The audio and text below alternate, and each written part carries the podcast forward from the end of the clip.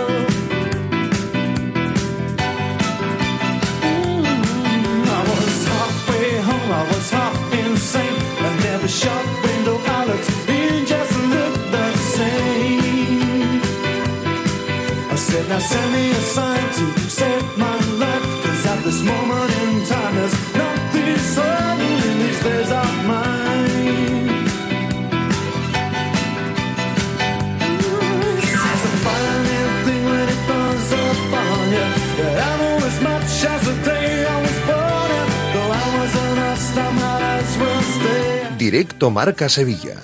Agustín Varela.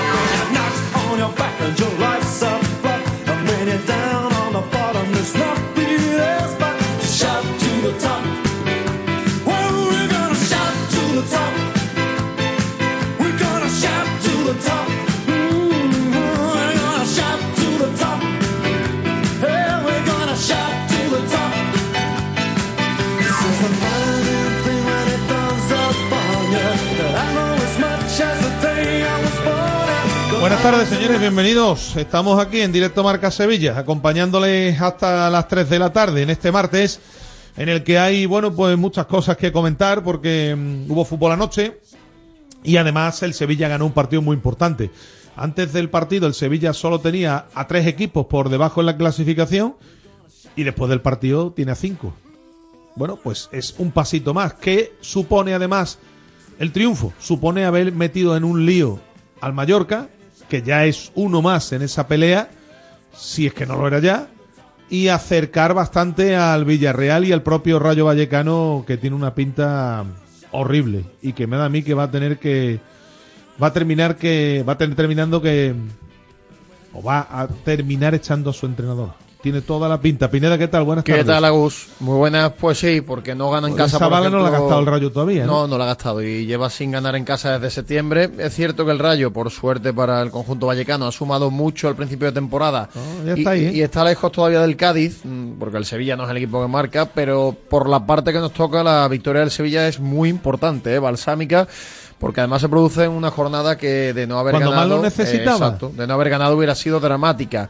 A partir de aquí vamos a analizar muchas cosas. Para mí lo más importante es que el Sevilla jugó con un portero y con dos delanteros. Que es- Lo más importante para mí, para mí, es la mejor noticia el funcionamiento de la dupla Exacto. Enesiri y, Isaac y Romero. que cuando se juega con un portero que tiene la cabeza en su sitio y demás, mm, las que van entre palos y que son parables, pues las para. Mm, esto no ocurre o no ha ocurrido en los últimos meses con Marco Dimitrovic, ¿no? Que tendría que pasar un milagro para que parara las que iban entre palos. Te voy a decir otra cosa. y Además, el portero, que esto es muy importante en el fútbol, tiene fortuna.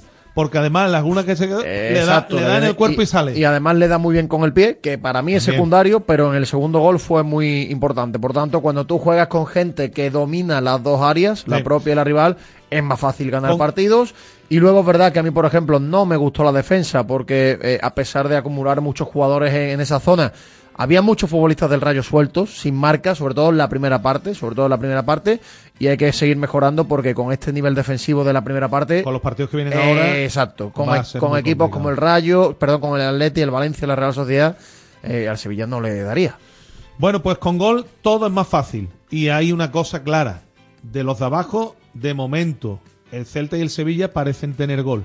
Em, así lo han demostrado el Sevilla con la llegada de Nesir y lo que está aportando Isaac Romero. Y el Celta, pues, tiene futbolistas arriba que tienen gol.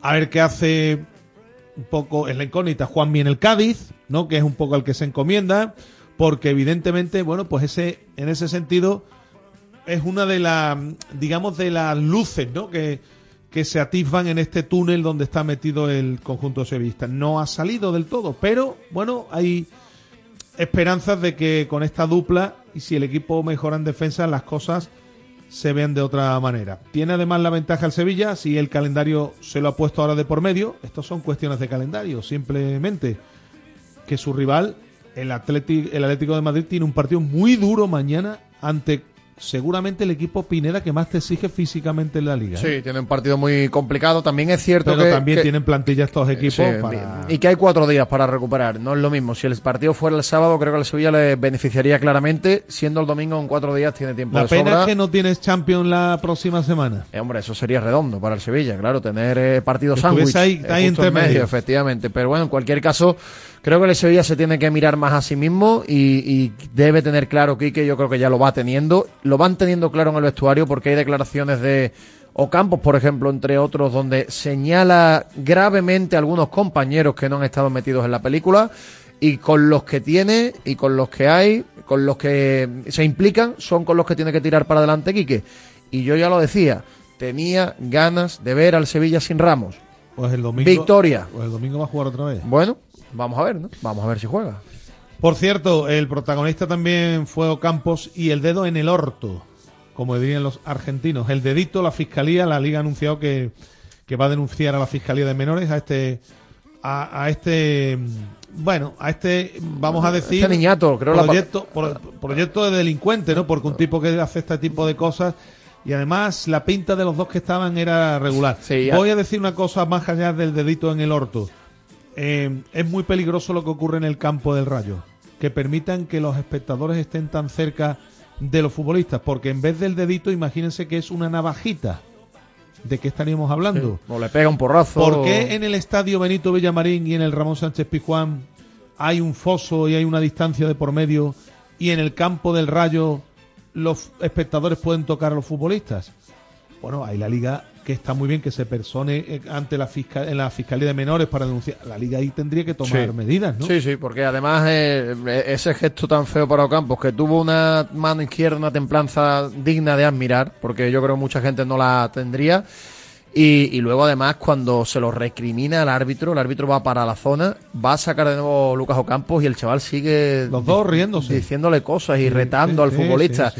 Bueno, eh, ha habido gritos racistas también contra Nesiri. Es verdad que en las imágenes que yo he visto, También dice, al- la liga dice que va a investigar esto. al menos yo solo he escuchado a uno, hay que reconocer, no se puede meter a toda la afición. Bueno, pero- el, pero el problema sí. del Rayo, o sea, el problema del Rayo que va dando lecciones, va, da- va con la moralina por delante muchas veces, con los estos Zulia, con los carteles, y este tipo de cosas pasan en todos los estadios, en todos los estadios de Cafre. Por tanto, mejor no ir con la moralina por delante porque al final queda uno, queda uno en mal lugar. Hombre, lo que a mí me chirría es que allí el público pueda tocar a los futbolistas. Eh, Eso no, no tiene sentido en la élite. Eso es más propio de, de partidos de primera ronda de Copa. Esto no es lo, lo más, lo más adecuado. Bueno, en el Betis, Cisco y William Carballo, por razones bien distintas, copan las portadas de, de deportes. Lo de Carballo no parece que vaya a tener recorrido, porque la jueza ni siquiera le ha impuesto medidas cautelares en- tras la declaración, a la, tras tomarle declaración esta misma mañana en el juzgado de instrucción número 9. Me imagino que, hombre, mm, si no están, si están en este mundo, informativamente hablando, este tipo de cuestiones vuelan hoy en día a través de las redes sociales y a través de todo, ¿no? Ayer los compañeros de hoy, OK Diario, sacaban a la luz, imagino que estarán al tanto, ¿no? Es una supuesta agresión sexual de William Carballo, el futbolista del Betis, a una chica eh, de Ibiza, que habría estado con él aquí en Sevilla, y efectivamente William Carballo, después lo contaremos, ha, eh, bueno, pues ha afirmado que y ha reconocido que ha tenido un par de veces relaciones con esta chica, pero que han sido consentidas. La jueza, de momento, ni siquiera le ha impuesto medidas cautelares. Sí. Y esto hoy en día ya es mucho. En libertad, sin medidas cautelares. El futbolista además nos cuentan que ha aportado pruebas para demostrar Sí. El consentimiento y bueno la reiteración. por Mensajes parte y audios de WhatsApp. Exacto, de la otra persona por volver a tener citas. Y bueno, eh, aquí con toda la prudencia del mundo, aquí respetamos la presunción de inocencia y, y vamos a contar las cosas hasta lo que podemos contar y sabemos. No nos vamos a meter en absolutamente nada más. Y la lesión muscular de Isco, pues se confirma que es en la zona miotendinosa. Eso es jodido. Sí. Porque futbolistas que han pasado por ese tipo de lesiones, pues hemos estado un poco mirando entre los 40 y 50 días. No hay quien se los quite. Es decir, que Isco estaríamos hablando de finales de marzo Sí. para su vuelta. Hay un parón el 24 de marzo, fin de semana del Domingo de Ramos, para después, para el fin de semana de Viernes, Sábado Santo. En principio volvería. Eh, nos dicen que este tipo de lesiones hay que tratarlas con mucho mimo, con mucho cuidado, que no se puede tener prisas por volver, porque las recaídas en esa zona te pueden llevar hasta 3-4 meses. Así que es una muy mala noticia para el Betis, ¿eh? porque se pierde su mejor futbolista. Un momento muy importante de la temporada porque el Betis está ahí buscando una serie de victorias para encaramarse a pelear por la sexta plaza. En el horizonte la Conference, que no lo va a poder jugar Isco No. al menos las dos próximas eliminatorias, si el Betis pasa la- el playoff. Y bueno, pues a- tendrá que retrasar a Fekir o jugar con Fornal, Sí, imagino. ¿no? al menos ahora tiene ya Fekir cada vez mejor físicamente y Pablo Fornals, que por cierto en la conference no está en la lista. No. Pablo Fornals. Lo que necesita el Betis cuanto antes es recuperar a los delanteros. Tanto al Chimi que se ponga en forma como Bacambu que vuelva cuanto antes, porque para retrasar a Fekir tienes que tener delanteros. Efectivamente, pues eh, hablaremos de, de todo ello en un día en el que no han entrenado Socrates, Johnny y Chimi, que ha sido papá y se ha trasladado hasta mm, Pamplona para ver el nacimiento de su nuevo hijo. Así que felicidades al, al Chimi ¿no? y a su familia. Bueno, eh, vamos a estar en la recta final hablando como cada martes de baloncesto. Hoy va a estar con nosotros, tenemos cita con el Capi, con Pablo Almazán y de rugby femenino también. En la recta final nos ocuparemos si tenemos tiempo, que yo creo que lo tendremos. Imagino que habrá muchos oyentes que quieran hoy intervenir después del partido de ayer. Y todo lo que se ha levantado la el y de la polémica que ha habido con, con la grada de Vallecas, las declaraciones también de, de Martín Presa, que, que ese señor a veces cuando, cuando habla parece que está con la mente un poco abstracta. A mí me sorprendieron mucho la, la poca contundencia en este tipo de declaraciones de- del Rayo. A través de los canales habituales, hasta las 3 de la tarde, en Twitter, arroba Rmarca Sevilla, y si prefieren hacerlo con las notas de audio, 660 50 5709. Bueno, pues lo dicho, vamos a arrancar. Manolo Martínez Bravo está en la parte técnica, los titulares que nos llegan de la mano de los amigos de Car Key System, la empresa líder en llaves de coches.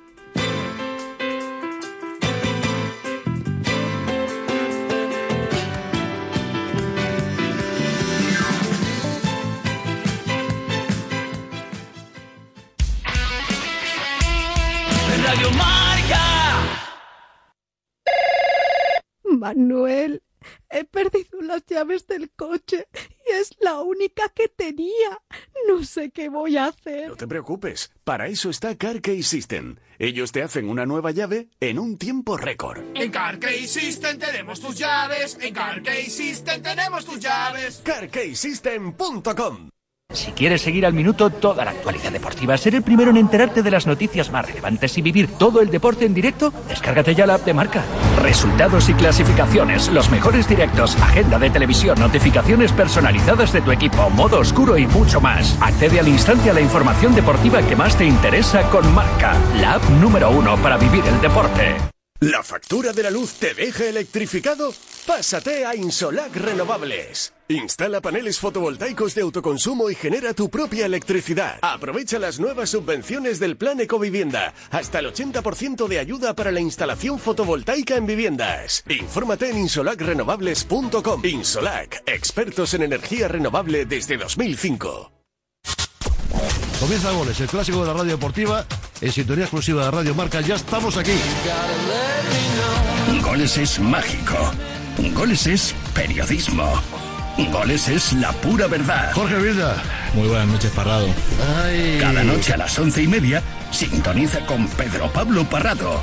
La excelencia nocturna de la radio deportiva. Don Javier Lozano. Hola, muy buenas noches. Tony Nadal. Hola, hola, ¿qué tal? Don Diego López. Muy buenas noches y bienvenido a Goles. ¿Cómo estás, amigo? Siempre en Radio Marca. Estos goles, ya lo sabes. Radio Marca.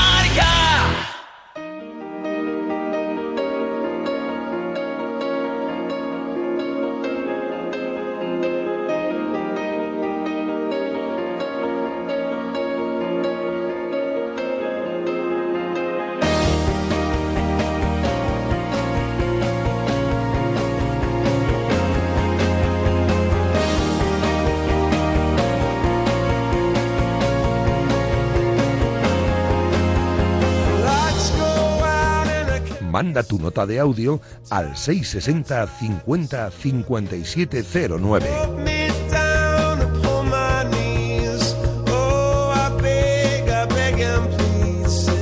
Bueno, 1 y 21, vamos a arrancar que tenemos que hablar de lo que ocurrió, de lo que ocurrió ayer, que no ocurrieron pocas cosas en, en la avenida del Payaso Fofó, confluencia con la avenida de la Albufera, en el que será recordado como partido del dedo en el orto, ¿no? Eh, por muchos. Eh, desgraciadamente esa imagen queda ahí y menos mal que Lucas Ocampos estuvo el tío con los nervios templados. ¿eh? Escribe hoy mi querido Lucas Auri un artículo que yo recomiendo siempre en mucho deporte y apunta con mucho, con mucho tino, como siempre, que si en vez de ser Lucas Ocampos es Marcos Acuña, que habitualmente es el que saca de banda por aquel lado Pineda, a lo mejor estamos hablando de que al chaval le habría ocurrido algo. ¿eh? Sí, pu- pues posiblemente. Y fíjate que si eso ocurre, luego nos llevamos la mano a la cabeza de que si un futbolista agrede a alguien de la grada, pero que te hagan eso a una persona que está a mil revoluciones, que se está jugando la vida deportivamente hablando, A mí, a mí me hay- sorprendió cómo reaccionó hay que, Ocampos, hay que ¿eh? tener la mente muy fría, muy fría para reaccionar de la forma que como la hizo Lucas Ocampos, porque además lo hizo muy bien, avisando al colegiado, sin irse para el chaval y actuar por su cuenta, y luego además en las declaraciones estuvo muy elegante, ¿eh? Sí, señor, y muy, elegante. acertado, y muy acertado. Después lo oiremos. Alberto Fernández, compañero de marca, buenas tardes. Buenas tardes, compañeros, ¿qué tal? Si es Marcos Acuña, no le arriendo las ganancias al chico, ¿eh? Digo yo, vamos. Bueno, no. Sí, bueno, nos da por, por pensar que alguien de sangre más caliente y, y que reacciona peor en los lances del juego, a lo mejor también reaccionaría mal en, en un lance así, ¿no? En esa, en esa incidencia que, bueno, ese incidente que no debe ocurrir y yo solo me pregunto que si cuando pasan otro tipo de cosas, alguien tira una moneda y lo pillan, lo echan en el campo porque ese chaval, aunque fuera menor de edad, Sí, se sí. quedó viendo el partido tan tranquilamente, ¿no? O sea, además lo captaron todas las cámaras, vamos, se sabía perfectamente quién era. Pero Oye, bueno. y, y escúchame, y voy a decir una cosa, con toda la razón del mundo, ¿os imagináis que el dedo en el orto en vez de Ocampos es, eh, pues, ¿qué te digo yo? Por ejemplo, a... A una jugadora del fútbol femenino, la que sea. Pues por te- ejemplo, a, a esta... a- Pues te digo yo lo que pasaría. Si eso ocurre, hay una investigación por eh, delito de agresión sexual, seguro. Una investigación al menos. 100%. Es que lo que en vez de ser Ocampos es Alexia Putellas, pues estamos hablando de un lío morrocotudo. Con toda, insisto, ¿eh? Sí, con sí. toda la razón del mundo, ¿eh? Con toda la No, sí, razón pero del ya mundo. hoy la, hoy la liga ha actuado rápido y ya lo denuncian de la Fiscalía de Menores. O sea, creo que es un hecho que en el momento pudiera parecer, uy, de lo que ha hecho, incluso a alguien le parecería hasta una chiquillería, pero Mm. no debemos dejar que los campos de fútbol pasen este tipo de cosas. Si perseguimos los insultos, más aún las agresiones, por mucho que evidentemente a Lucas Ocampos no le haya pasado nada, pero bueno, eh, podía haber pasado por su reacción o podía haber pasado por otra cosa, así que este tipo de situaciones hay que erradicarlas de los campos de fútbol y pero pasa que dentro de la masa Agustín siempre se oculta de todo, Vale, ya sea menor vale. de edad, mayor de edad, Vale, vale. Bien, perfecto, Alberto. Perfecto, te compro lo que estás diciendo y es así. Porque no es bueno generalizar nunca. Yo aquí no puedo decir que toda la afición del Rayo sea de una manera porque ni sería justo y estaría mintiendo. Porque ah, me consta, además tengo, por ejemplo, un amigo que es socio, fíjate lo que son las cosas, tengo un amigo que es socio del Rayo y que es un tipo extraordinario. Que lo tiene, evidentemente, claro, que en y en el campo del Betis y en el campo del Sevilla hay gente indeseable. Pero Alberto, yo no entiendo una cosa. ¿Por qué en el campo del Rayo lo- la- el público puede tocar a los futbolistas? Porque, bueno, porque es que está así Claro, diseñado, que claro, no es que, es que si en vez de un dedito es una navajita, que por ejemplo, ¿eh? Por poner un ejemplo, ¿no? O sea, ya estamos hablando de, evidentemente, de otra cosa. Sí, sí, Claro, claro. que claro, pero ¿por qué? En el, en el fútbol no se está tan cerca, pero que hay estadios en todas las ligas.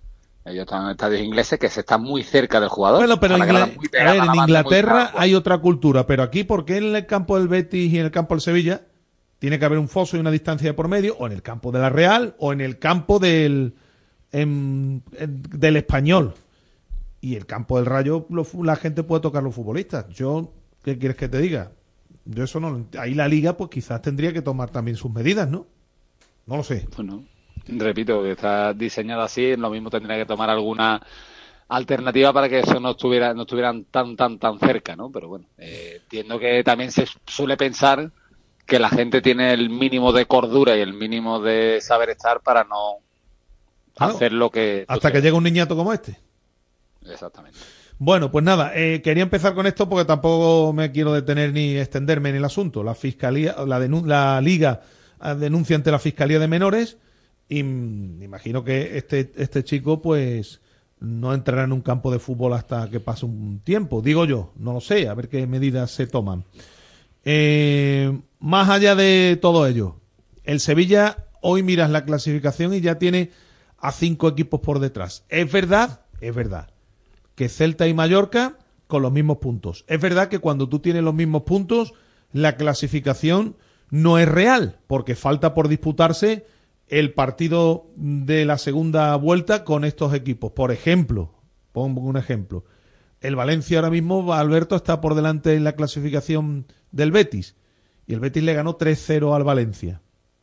En circunstancias normales, en circunstancias normales. Lo normal es que el Valencia tenga que sacar un punto al Betis. Digo esto porque habrá que jugar contra Celta y Mallorca. Pero sí es verdad que cuando estás en la parte baja de la clasificación, aunque estés Una igualado. victoria, una victoria es un mundo, Agustín. Sí, y aunque esté igualado a, puntos son un mundo. y aunque esté igualado a puntos, Alberto, que es donde iba, psicológicamente no es lo mismo verte el cuarto por la cola que el quinto al sexto. No, no, totalmente. Y aparte que, evidentemente, al Sevilla le, la victoria de ayer, eh, por el calendario que le viene, por el tiempo que hacía, que no es que no ganara, es que ya está puntual le estaba, le estaba costando. Eh, viene bien por muchas cosas. Encima ha metido un equipo más en la pelea, que es el Mallorca, Mallorca. lo ha metido más en el, digamos, lo ha metido en el fango, que siempre es bueno que en estas situaciones haya más equipos que menos. Claro. Y bueno, le saca un pequeño, bueno, el colchón de un partido. Bueno, pues es el colchón de un partido. Eh, esto quiere decir que ha cogido una pequeña distancia, muy mínima, pero bueno, con tantos equipos por medio y ya sabiendo cómo están sumando los equipos de abajo, tres puntos supone oro. Y yo me he hecho las cuentas porque al final tienes que ir eh, a largo plazo el Sevilla, porque ahora le viene un calendario difícil, tiene que pensar que en el Sánchez Pizjuán va a recibir al Mallorca, va a recibir al Celta, Ah. va a recibir al Cádiz y va a recibir al Granada. Ahí Ojo, está, ¿eh? ahí está el lío. Ahí está el lío. Ahí, ahí tiene la vida. O sea, esa es la vida del Sevilla. Ahí está el lío. Que evidentemente será en el calendario reciente próximo. Claro. Le saca aquí algún punto de Atlético de Madrid, saca algo en Mestalla y va sumando más, pues a ir alejando más de esa zona peligrosa y probablemente vea esos partidos de distintas formas. Pero sabiendo cómo estamos viendo al Sevilla esta temporada, eh, no digo que mira a largo plazo, pero tiene que saber dónde va a poder sacar los puntos Eh, para, para esos partidos que tú has comentado, Alberto, el problema que tienen que son en abril y en mayo. Entonces, como estaba compitiendo el Sevilla en los dos últimos meses, nos hacía pensar que es que el Sevilla iba a puntuar muy poquito de aquí entonces. Por eso es tan importante la victoria de ayer, porque sumas tres puntos, te hace llegar con más moral a los partidos que ahora vienen, a ver si consigue rascarle algo, por ejemplo, al Valencia, que es un equipo que es verdad que es mejor que el Sevilla ahora mismo, pero se le puede rascar algo. Y luego, por ejemplo, el choque de la Almería, ¿no? Que también es eh, en el mes de marzo. Si el Sevilla consigue sumar algunos puntos, pues ahora sí se la va a jugar con ventaja en esos partidos ante rivales directos. Pero claro, si el Sevilla se planta en abril y en mayo y no le ha ganado al Rayo, no le gana al Valencia, no le gana al Almería, entonces está metido en el lío con desventaja. Lo de ayer es muy importante, es una victoria balsámica y una victoria además que, más allá de los puntos, que es la clave, eh, te deja muy a las caras con quién y cómo tiene que jugar el Sevilla y qué ha recuperado. Y tiene ahora dos delanteros y un portero que es vital para ganar Ahora- partidos. Ahora te, os pregunto por eso. Lo, lo de ayer también era fundamental porque el Sevilla, y habíamos hablado, tenía dos partidos vitales en casa seguidos ante Alavés y Osasuna Y no lo sacó. y no consiguió ganar ninguno de los dos. El otro partido que tenía después también, digamos, más asequible era este. Y este lo ha sacado. Es decir, que de nueve puntos que más o menos podrían el Sevilla haber sacado, bueno, pues por lo menos ha sacado cuatro. Saca cuatro. Y ahora, a ver qué ocurre ante el Atlético de Madrid. Y ante el Atlético de Madrid, ¿qué creéis que va a ocurrir? Vuelve Ramos, la delantera evidentemente no se va a tocar. Si algo tienen Sevilla y Celta respecto al resto de equipos que están ahí, es que tienen gol arriba. Y del Sevilla con Enesiri y este chico, la aparición de, de Isaac Romero, pues obviamente ha demostrado que tiene gol. El Celta tiene gol. Y vamos a ver ahora qué hacen los, los Pues demás. mira, eh, yo soy partidario que en este tipo de situaciones los jugadores que te demuestran que son capaces de sacar una victoria es mejor tocar lo mínimo posible porque mm, eh, tienen esa confianza para seguir jugando mejor al fútbol. Quiero ver qué hace con Sergio Ramos, porque dejar a Sergio Ramos fuera ante el Atlético de Madrid no es fácil. No lo veo. Que tener mucha personalidad. No, Eh, no lo veo, digo, no yo lo veo fuera. no, No, lo voy veo a ser fuera. ventajista, pero cuando, Es que no lo va, es que no lo va a dejar. Claro, a yo- ver, si va a seguir jugando con línea de 5 y tiene tres centrales, Pues- va a poner los tres pues centrales, yo- no va a poner a Cuña de falso Claro. cuando no es. Pues yo no voy a ser ventajista, pero yo cuando terminó el partido contra Osasuna y sabíamos que Ramos y Suso no jugaban contra el Rayo, dije en la radio, lo escribí además, que el Sevilla iba a tener opción de ganar al Rayo porque no iba a jugar Ramos. Y, y quería ver cómo rendían los futbolistas del Sevilla sin Ramos. Y a mí, por ejemplo, Badel la segunda parte me transmitió bastante más tranquilidad. Y creo que, que el Sevilla se puede permitir jugar sin Sergio Ramos sin ningún tipo de, de problema. Vuelve también Suso, que imagino que no jugará. Lo que pasa que hay que ver la, la lesión de Agüero. No, pero la, cla- la clave la ha dado Alberto, que es que no hay más centrales. Claro, eh, y el tema de Agumé en el centro del campo, que tenemos que conocer el alcance exacto de esa lesión porque se llevaba la mano a la parte delantera del muslo, al cuádriceps y, y en función de lo que tenga, pues tendrá que mover el centro del campo. También. bastante, además. Sí, sí. ¿eh? Alberto, la clave es esa, que es que no hay más centrales.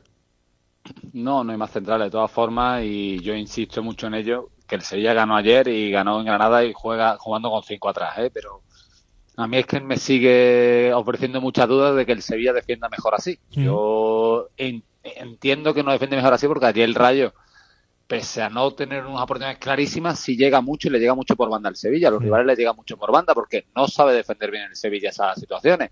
El central de los tres centrales que está más cercano a la banda que atacan nunca sale de sitio. Entonces siempre hay dos contra uno. Tiene que venir de los tres centrocampistas el que está más escorado de ese lado a ayudar, pero a veces lo hacen tres contra dos. O sea que el Sevilla siempre parte en desventaja y después no es un equipo que ayer va de la segunda parte sí, porque va el equipo ganando y se echa un poquito atrás. Sí defiende bien el área, pero después sus centrales, Acuña defiende horriblemente el empate a uno, ¿no? Así que, bueno, es la idea que tiene Quique, ese 5-3-2 y lo importante o lo destacable del día de ayer para mí, y lo ha dicho antes Pineda, que el Sevilla, eh, desde el cambio de portero y la vuelta de Nesir y con la aparición evidentemente de Isaac, Mm.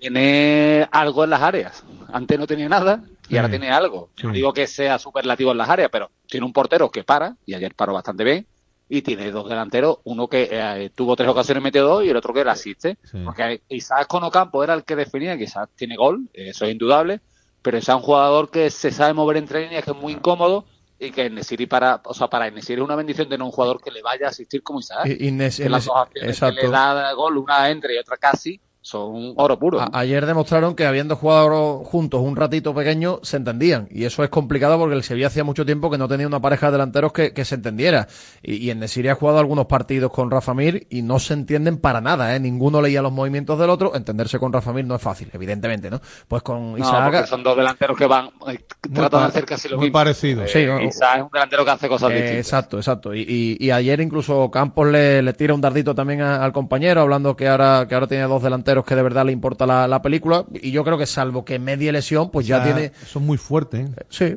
eh, ahora lo vamos a escuchar cuando, cuando terminemos de analizar el partido, pero bueno, son mensajes que la- se lanza del vestuario y que se demuestra que en este Sevilla los trapos sucios no se están lavando dentro de- del vestuario, que se lanzan mensajes públicamente de forma indiscriminada. Y, y yo creo que salvo que medie lesión, Quique ya ha encontrado su pareja de atacantes que le permite además jugar con Lucas Ocampos en otras posiciones, no, no encierra a Lucas Ocampos en una posición que no es la suya. Y bueno, pues si el Sevilla, que no tiene un problema goleador, porque si tú analizas los goles, el Sevilla creo que es el séptimo o el octavo equipo que más goles mete. El Sevilla, Sevilla tiene, un po- tiene 29 goles a favor.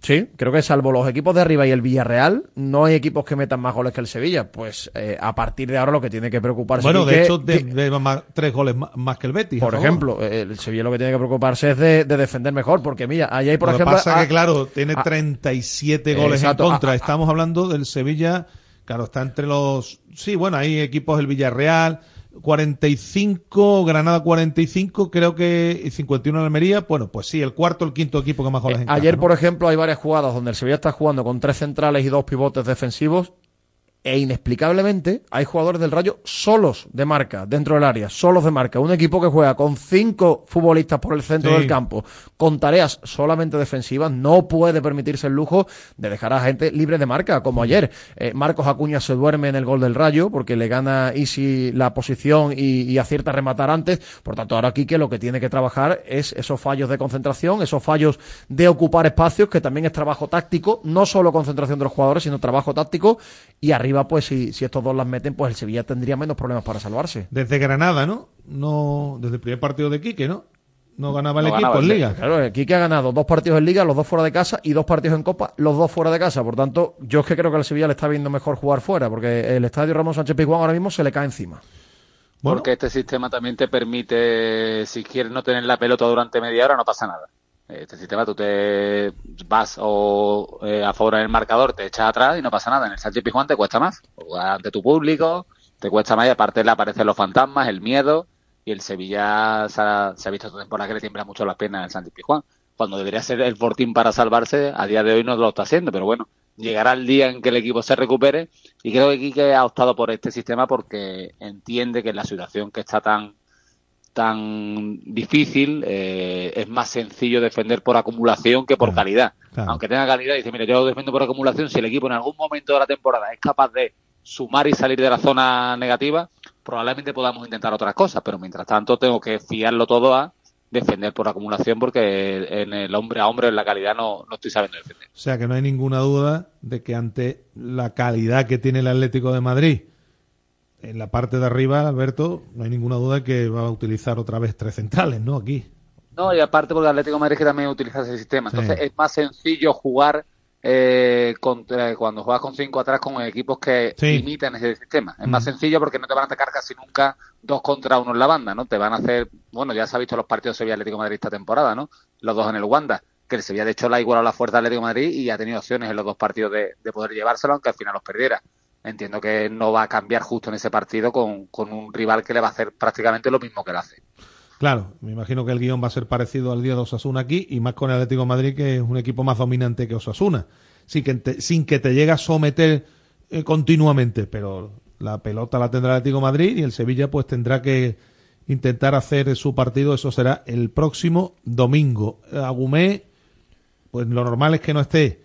Van a volver Suso y Sergio Ramos. Vuelven, o mejor dicho, estarán disponibles y vamos a ver qué hace finalmente mm, Quique Sánchez Flores de cara al, al 11. Ayer, bueno, pues ayer eh, el equipo se comportó de manera más coherente, pero indudablemente, como decía Pineda, para ganar los partidos que vienen ahora ante equipos de más nivel, Al menos para tener opciones de seguramente no le, bueno, sí, seguramente no le va a valer Alberto mostrar el nivel que mostró ayer ante el Rayo. Hay que elevar el nivel, sobre todo defensivo.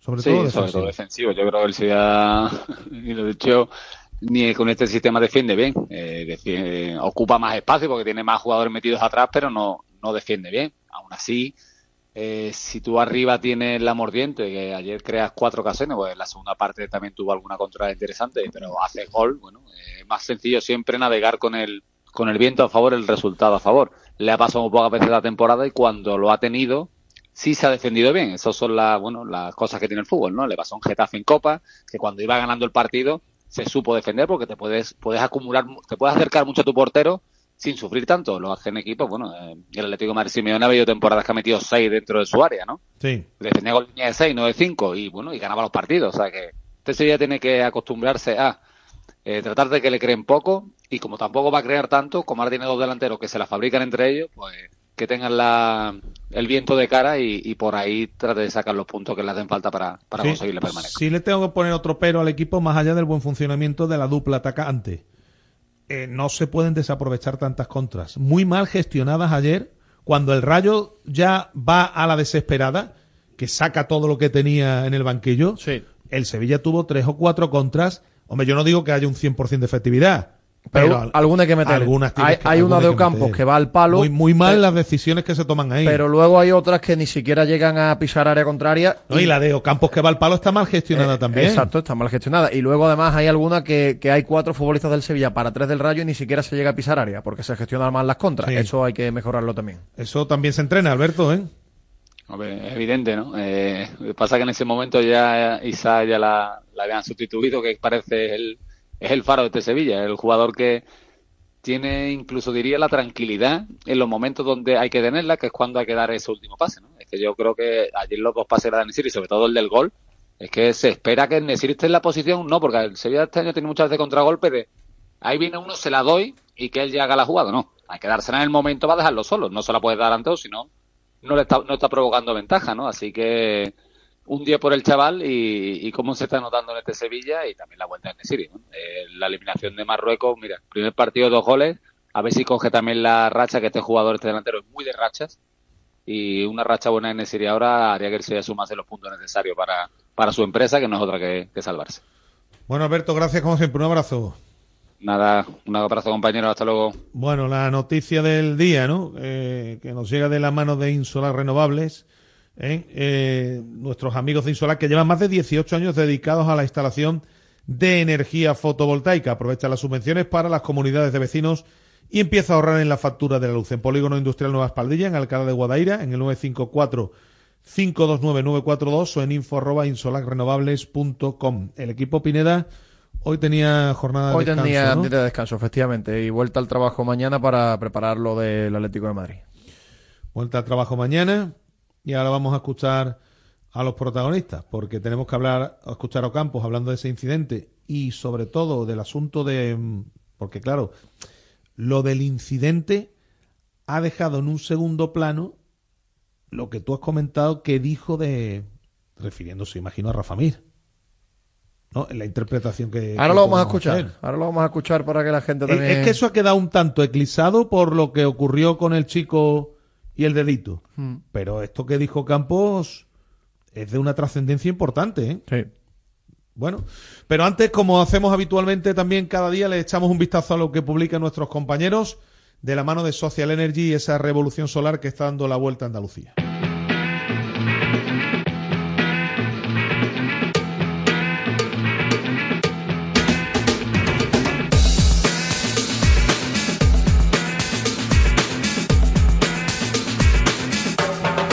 Bueno, vamos con el repaso a prensa, con la web del diario Marca, marca.com, diferentes artículos de opinión sobre el gesto de ayer, el de Alberto Barbero, no es un gesto, es una agresión, el artículo también de El Dedito, así titula Alberto Fernández, y podemos leer El lío de Vallecas se agranda, en Nesiri sufrió cánticos racistas, y todo el postpartido y todo lo que se ha generado en marca en la página web del Diario del Deporte, como siempre. Sobre el Betis, William Carballo emite un comunicado en el que niega contundentemente la acusación de agresión sexual. Luego leemos el comunicado.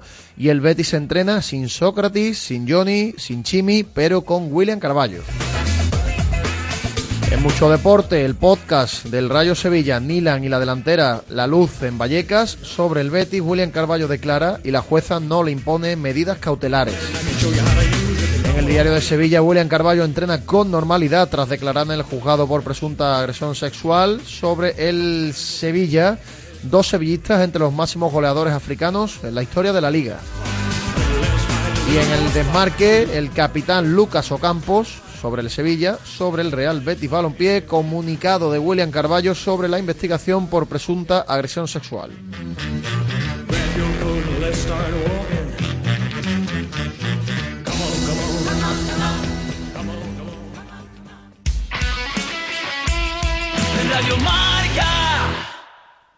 Comienza el año revolucionando tu hogar con Social Energy, la mejor relación calidad-precio del mercado. Si no, te la mejoramos. Descuentos de hasta 3.750 euros y llévate 200 euros en tu batería virtual con Quiero Luz, con seguro todo riesgo incluido los dos primeros años. Pide tu cita al 955 44 11 11 o socialenergy.es. La revolución solar es Social Energy. Si quieres seguir al minuto toda la actualidad deportiva, ser el primero en enterarte de las noticias más relevantes y vivir todo el deporte en directo, descárgate ya la app de marca. Resultados y clasificaciones, los mejores directos, agenda de televisión, notificaciones personalizadas de tu equipo, modo oscuro y mucho más. Accede al instante a la información deportiva que más te interesa con Marca, la app número uno para vivir el deporte. Esta radio se creó para esto. ¡Vamos, Carlos! ¡El saque! ¡Al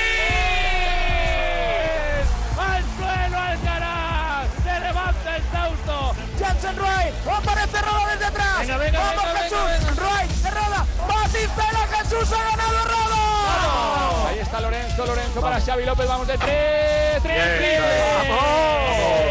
Xavi López Arostegui, el 6 de España. ¡Qué triple! ¿En qué momento tan importante? Estamos con todos los deportes y a todas horas. Ciclismo, baloncesto, tenis.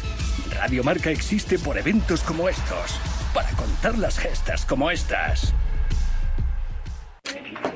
Aquí tiene el señor un Chateau Perlier del 2003, un vino procedente de las más prestigiosas bodegas del Pomerol, elaborado con un 90% de Merlot y un 10% de Cabernet Franc. Eso es información. Un vino excelente. Esto, opinión. Pues a mí, donde esté un riojita de toda la vida. Y esto, debate. Y en Radio Marca, cuando se trata de deporte, tenemos mucho de las tres cosas. Radio Marca. La radio que hace afición. Radio Marca.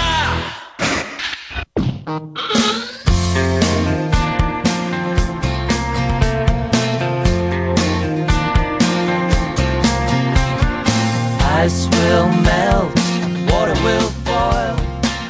You and I can shake off this mortal coil. It's bigger than us. You don't have to worry about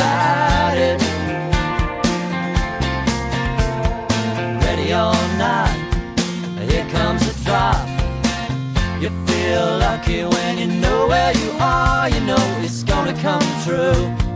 Here in your arms, I remember.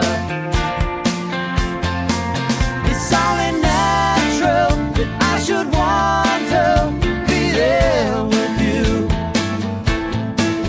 It's only Bueno, vamos a seguir porque mm, hablabas en el repaso a la prensa de un comunicado que ha mm, emitido antes de escuchar a. Vamos a leer, ¿no? El comunicado que ha emitido William Carballo, que después hablaremos también de este asunto con nuestro compañero Miguel Ángel Morán, que ha estado por allí por, por los juzgados, ¿no? Eh, pero antes de ir con los sonidos que nos dejó el choque de anoche en Vallecas, Pineda, el comunicado del, del futbolista del Real Betis Balompié.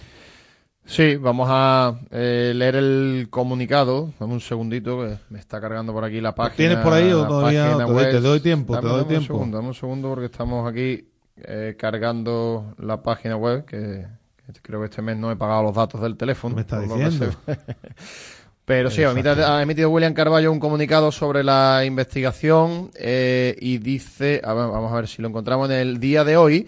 El jugador de fútbol profesional del Real Betis Balompié ha prestado declaración eh, ante la señora magistrada del juzgado de instrucción número 9 de Sevilla en calidad de investigado a raíz de una denuncia interpuesta en su contra por una supuesta agresión sexual en el marco de un encuentro íntimo habido con la denunciante a principios de agosto de 2023. El señor Carballo ha respondido a la totalidad de las preguntas formuladas por su señoría, admitiendo la realidad del encuentro con la denunciante, pero negando contundentemente cualquier agresión sexual, por cuanto las relaciones mantenidas fueron completamente consentidas. La defensa letrada del señor Carballo ha podido analizar la totalidad de la causa judicial y considera que existen en la misma evidencias más que suficientes para negar de manera rotunda la verosimilitud de los hechos denunciados. Tras la declaración judicial prestada por William Carballo, a la que no ha acudido representación del Ministerio Fiscal, no se han adoptado medidas cautelares personales de ni- ningún tipo, pues ni siquiera se ha celebrado ni solicitado por la acusación particular la habitual vista previa legalmente para ello. Eh, termina el comunicado diciendo que el señor Carballo muestra su máximo respeto hacia la actuación policial y judicial, lamenta profundamente la denuncia interpuesta por eh, su absoluta falta de velocidad y ha mostrado su total disponibilidad para el esclarecimiento de los hechos, confiando muy seriamente en el pronto archivo de la causa, lo que minorará el daño personal, profesional y reputacional que aquella sin duda le genera. Claro, es el asunto de estas películas que si al final esto queda en nada, digamos que, hombre, de alguna forma se mancha, ¿no? La, la imagen es lamentable, pero bueno, es lo que hay, a ver qué, a ver en qué queda todo, todo este asunto. Vamos a vamos a ir oyendo a protagonistas. Empezamos por lo de Ocampos.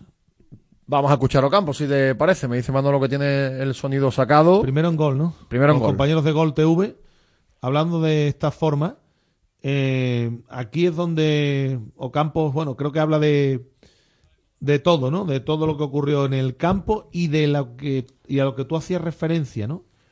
No nombra a nadie en concreto, pero bueno, juzguen ustedes a quién puede ir dirigido el mensaje cuando habla de la delantera.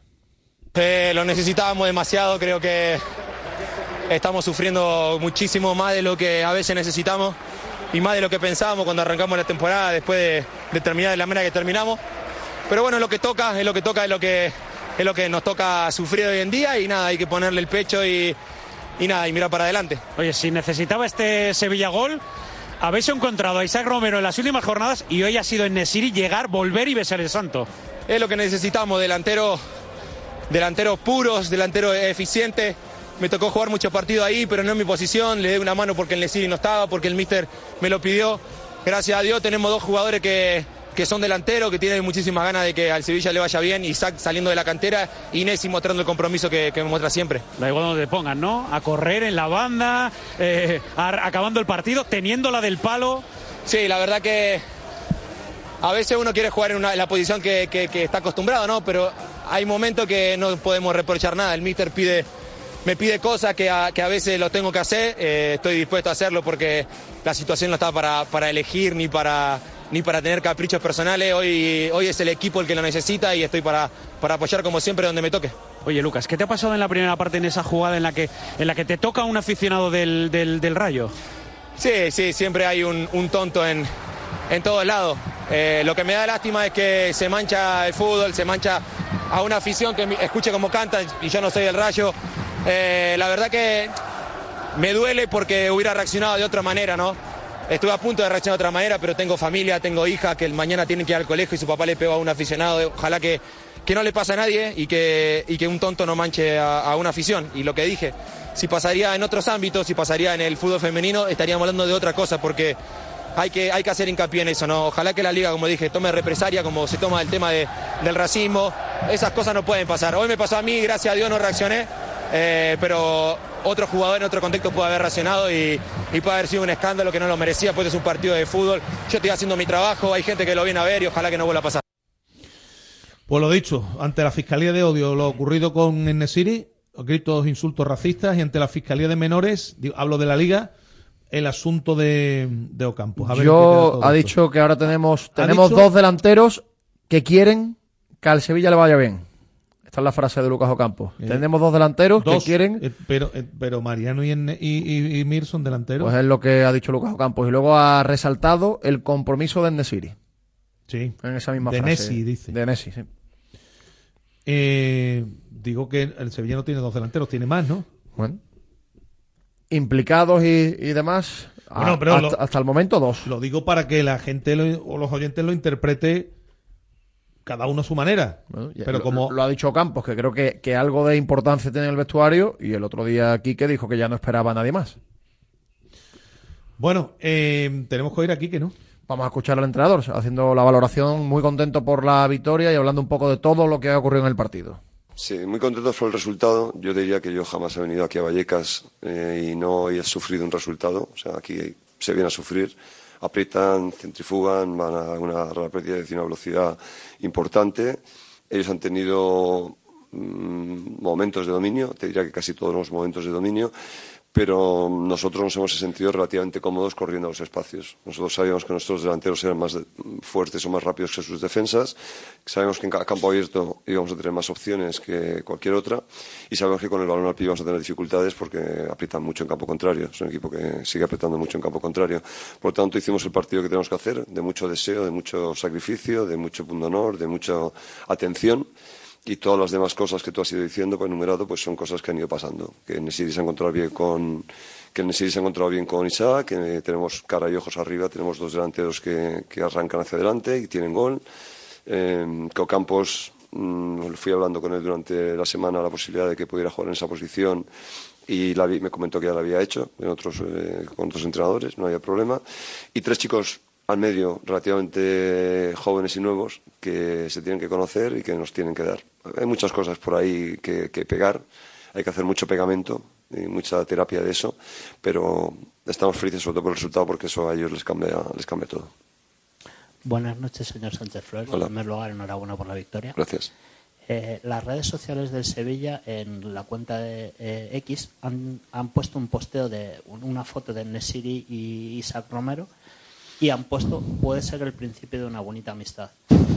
¿Cómo, cómo valora el, el partido de la dupla atacante que se han juntado por primera vez? ¿Puede ser el principio de una bonita amistad para Bueno, Sevilla? tienen dos cosas maravillosas que a mí me apasionan, que es que además de ser buenos delanteros y de tener mucha energía, me trabajan mucho para el equipo. A mí eso me enamora. A mí, eh, cuando no hay distinción entre puestos y todos se entregan al esfuerzo colectivo, a mí eso me enamora. Y en los delanteros suele ser algo que hay que trabajar a veces mucho, hay que insistir mucho. Y estos chicos mm, lo traen de serie y, nos ayudan mucho y nos ayudan a hacernos más fuertes desde la primera línea mucho más allá de lo que nos dan en ataque, que nos dan muchísimo. Pero no hay que tampoco envolverlos tampoco tan pronto en una secuencia muy ganadora o una muy brillante. Hay que darles tiempo, que se conozcan más, que vayan hacia adelante, que sigan progresando como, jugadores. Isaac le queda todo por delante. Eh, Nesiri ya tiene una carrera, eh, pero le queda también por delante. Y sobre todo que no se conformen, que no se conformen y que sigan, que sigan subiendo su nivel, que eso va a ser lo que va a ayudar a Sevilla también a hacerlo mejor. ¿Qué tal, Mr. Borja Pérez, para la colina del Bion? Yo le quería preguntar, saliendo un poco de lo futbolístico, por el incidente que ha vivido Lucas Ocampos con el aficionado. El jugador ha dicho que, que, ojalá que la liga lo condene como pasa con los actos de racismo. Lo ha comparado con lo que pudiera pasar si fuera fútbol femenino. No sé usted cómo lo ha visto y qué opina. Yo no lo he visto ni, y probablemente no lo voy a ver, pero en cualquier caso sí que me ha explicado lo que ha sido y, y qué está pasando con las mentes de la gente que entra a los estadios. Yo creo que esto hay que dar una vuelta. A mí me preocupa mucho me preocupa mucho que, más allá de las edades y más allá de, las de, los comportamientos tan extraños y las cosas tan raras que pasan en los estadios. Hacemos muchas cosas bien y en cambio la seguridad y, lo que ocurre es, hay un montón de cosas que se nos escapan y que no estamos preparados. No sé, hay, hay muchas cosas que revisar a nivel de seguridad y a nivel de, comportamientos. No, yo creo que no vale todo. No vale todo en los estadios, no vale todo y entre lo que no vale está tener gente que no está preparada eh, tan cerca de los jugadores. Hola, Quique. Raúl Rojo para la sexta. Lo primero, enhorabuena por la victoria. Estabas hablando antes de una bonita amistad de los dos delanteros, tanto Isaac como de El Nesiri. Te quería preguntar por un tercer delantero, por Rafa Mir. No sé si nos puedes aclarar un poco la situación si el chico tiene las cosas claras, qué ha pasado, no sé quién miente, si Horta, si Corona o si se sigue contando con Rafa Mir para, Rafa Mir, la causa. A todos los efectos es jugador del, del, Sevilla. A todos los efectos jugador del Sevilla. Yo no sé, tengo la, tengo la, obviamente tengo la, información del club y yo creo al club la versión que, que, me dan, pero más allá de eso ya no me interesa nada más. Rafa está en el Sevilla, Rafa cuando creamos conveniente que tenga que jugar eh, le exigiremos un cierto nivel y en ese cierto nivel él podrá jugar. No, hay nada más. Jugador, jugador, de Sevilla, preparadísimo para jugar en cuanto, en cuanto alcance el nivel idóneo. Hola, aquí aquí Marco Braojos del Diario Deportes. Lo primero de todo, darle la enhorabuena por la victoria. Ayer nuestro compañero Javier Serrato le preguntaba por Enesiri y e Isaac Romero. Eh, no sé si ha sido casualidad el hecho de alinearles en el once titular eh, en el once titular después de esta pregunta o ha sido, ¿le has echado cuenta a él? No sé. Si supieras las horas que trabajamos durante la semana para hablar de casualidades, madre mía. No, casualidades no hay ninguna, ni, para bien ni para mal. Cuando sale mal tampoco hay casualidades, ¿eh? Pero no, no, no es una casualidad. O sea, nos fijamos mucho en todo lo que ocurre porque no estamos como para regalar nada, estamos para estar muy atentos a todo lo que ocurra, intentar poner pegamento en las parejas eh, que se puedan asociar en cada puesto y nos puedan dar una energía y una, y una, una performance, una, un rendimiento perfecto.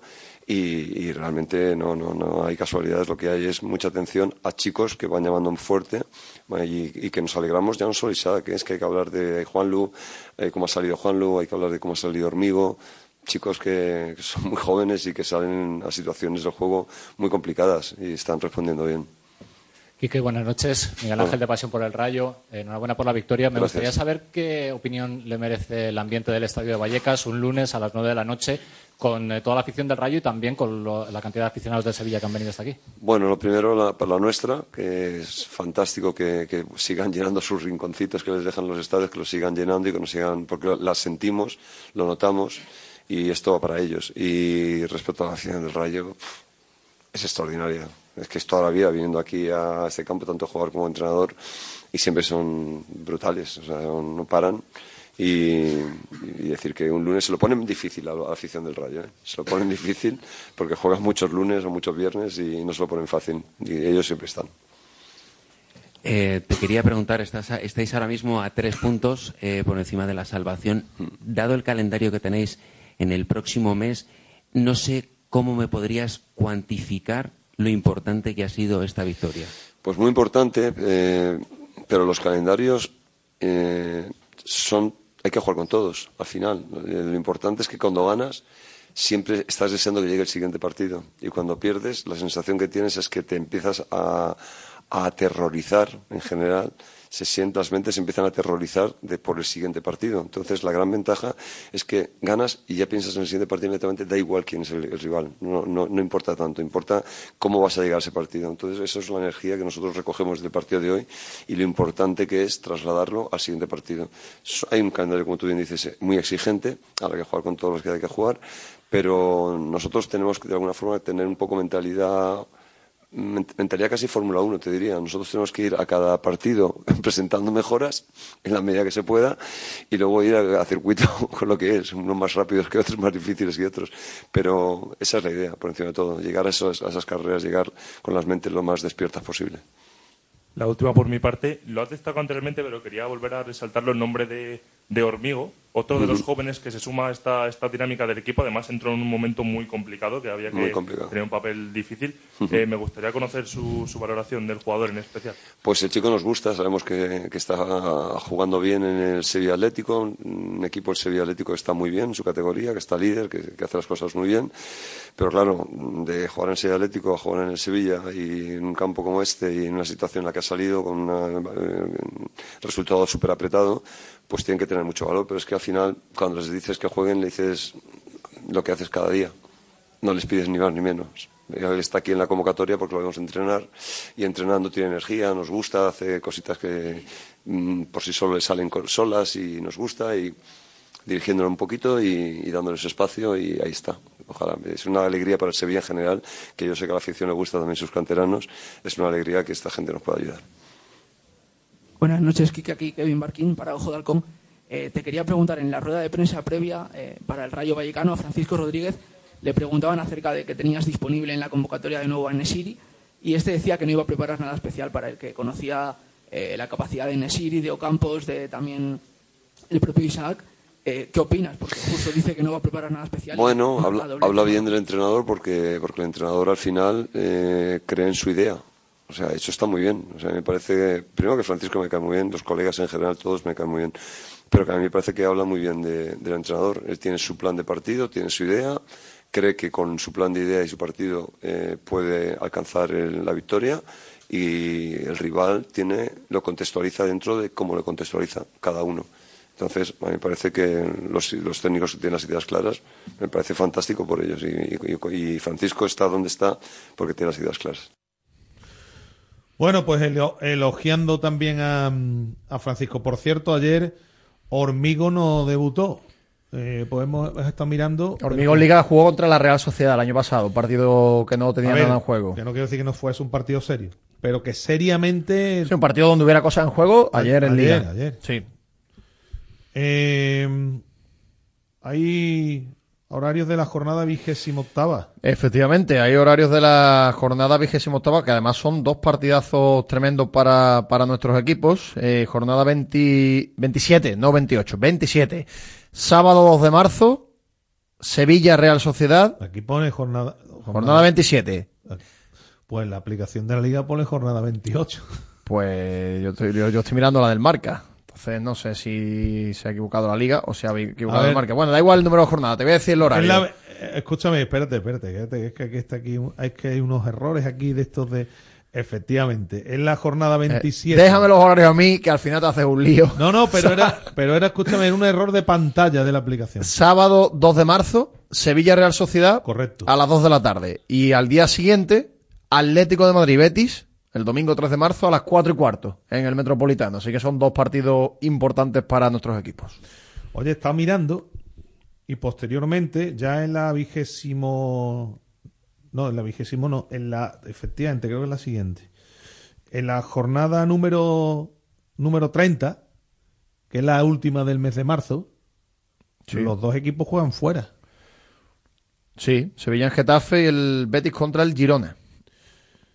Y eh, eh, exactamente, bueno, Pero Sevilla tiene dos salidas seguidas ahí. Sí, contra Las Palmas también. Este calendario asimétrico ha provocado que jueguen en enero un fin de semana, jugar los dos en casa. Qué cosa, más rara. No, ¿eh? no, tiene mucho sentido. Aquí de toda la vida uno juega fuera y el otro dentro. Calendario simétrico, me decían, hay quien dice que el marzo, en el calendario simétrico... El Madrid juega siempre en la comunidad. En la comunidad de Madrid, sí. sí. Verdad, verdad. Viene ocurriendo en los últimos años. Algún tuitero ha hecho hilos con datos y demás y es curioso. Cuando viene la Champions, ¿no? Para que no ah, claro, para que no hagan muchos kilómetros. Las cosas de, de la competición. Bueno, pues nada. Te tengo que hablar de.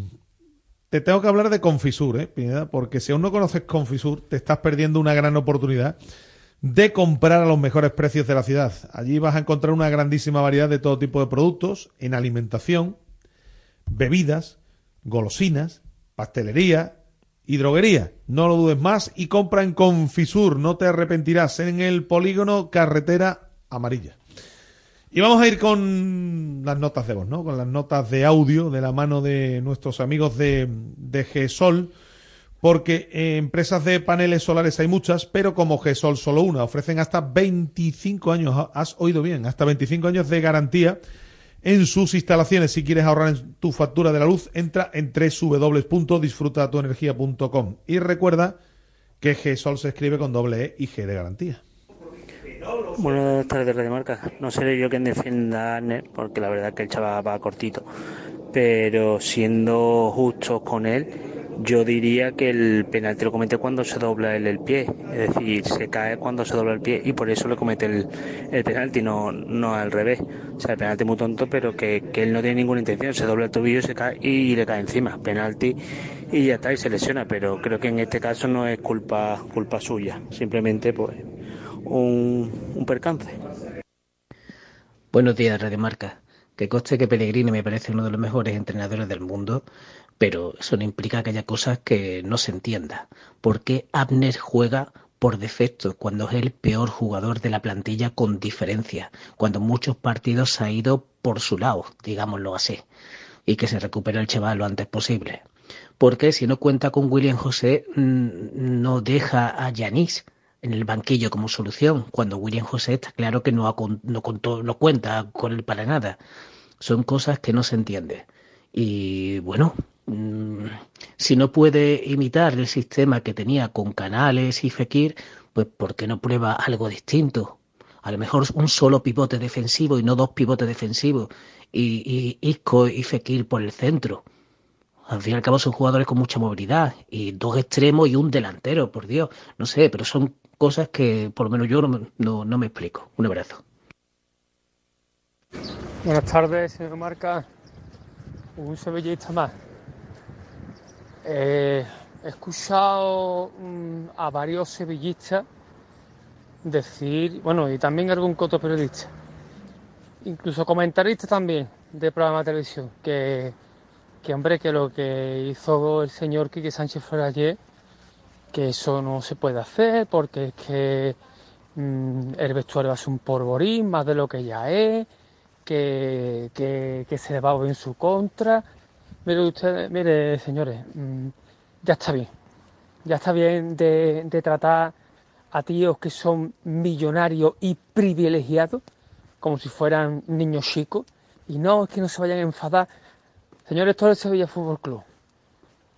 El que vaya a la camiseta, que se parta la cara y al césped. Y el que no, que se aparte y a la grada. Ya está de tontería. Me parece perfecto lo que ha hecho que Sánchez Flores. Buenas tardes, Radio Marca. Eh, para todos estos señores que ahora en el programa de ahora de mediodía se están quejando mm, de los que sirvamos ayer a, AMNE. No, compadre, si, os parece, le aplaudimos, ¿vale? Eh, porque el chiquillo juega muy bien. El chiquillo juega muy bien, el chiquillo es una mezcla entre Roberto Carlos y Maldini y, uf, y, y nos tiene loquito perdido. Buenas noches, Radio Marca. Este audio porque el siguiente lo eliminé porque era muy largo. Esto se llama nada más de una manera. Le pese a quien le pese. Y no lo digo por periodista, lo digo por un señor que se mete, nada más que sabe meterse con don Yusef Nesiri, que el año pasado metió al Sevilla en Champions y probablemente este año lo salve de bajar a segunda. Buenos días, Radio Marca. Aquí me parece que vivimos en un mundo de mentiras y a los hechos me remito con lo que pasó ayer con este hombre, con Ocampo. Le mete el dedo en el culo y aquí no ha pasado nada. El partido se sigue jugando, el árbitro tan normal. Bueno, pues nada. El, eh, eh, eh, ese aficionado inconsciente sigue viendo su partido de fútbol y pa'lante. Como dice este hombre, eso se lo en el fútbol femenino el niñato este sale posado, el, el partido ya no se juega y al día siguiente manifestación de mujeres en la calle. Así vivimos, en un mundo de mentiras. Venga ustedes. Buenos días, Radio Marca. Milagro. Dícese de un hecho muy inusual que se cree que es sobrenatural y se atribuye a la intervención divina. No hay mejor forma de describir la actual temporada del Betis. Anoche pudimos comprobar cómo con un buen portero, un buen delantero y una banda por detrás se puede ganar en primera división. El Betis lleva toda la temporada jugando sin portero, sin delanteros y con dos lesionados en cada partido y tiene 35 puntos. Ya lo he dicho en más de una ocasión el que no vea el milagro Pellegrini o no es bético o tiene familiares en la directiva o tiene algún que otro interés oculto. ¿Dónde se ubica usted, amigo? Venga ustedes. Buenas tardes a todos, Radio Marca. Pues por fin vino Yusek y nos hizo ganar un partido. A ver el infiltrado que, que nos busca hoy al fallo. Feliz cumpleaños, sobrino, Dani que con una victoria sabe mejor. Buenas tardes, Radio Marca Sevilla, para hablar del partido del Sevilla.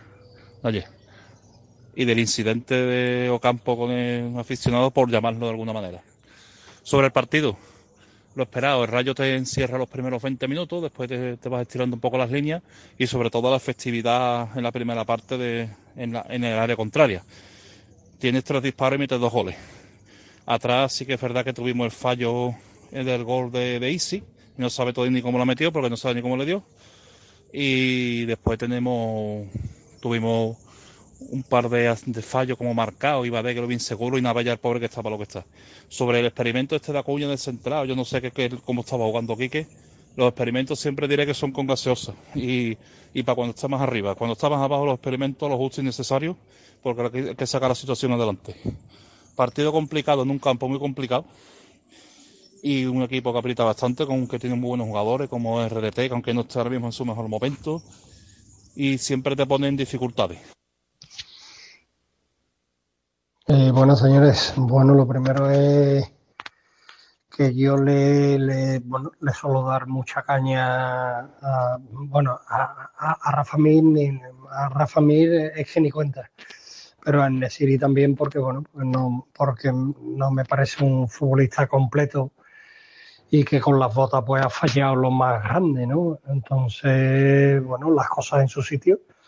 Eh, felicitarlo por primero al equipo y luego a la afición y luego en Nesiri, pues bueno, porque allí demostró que, que, bueno, por lo menos ayer que con las botas estuvo espectacular, ¿no? Goles que un futbolista con los pies tiene, tiene o debe, debe marcar, ¿no? Así que, bueno, las cosas en su sitio que siempre le he dado mucha caña cada vez que ha fallado y bueno, y ayer entre él y Sa el resto del equipo, que por cierto, bueno, pues mm, da buenas notas de, lo que tiene que hacer Sánchez Flores con Rafa Mir y Janusay. Dejarlos en su casa. Buenas tardes, Radio Marca. ¿Viste qué bien jugó ayer por la noche el Sevilla Fútbol Club sin Sergio Ramos en la defensa? Ahí lo and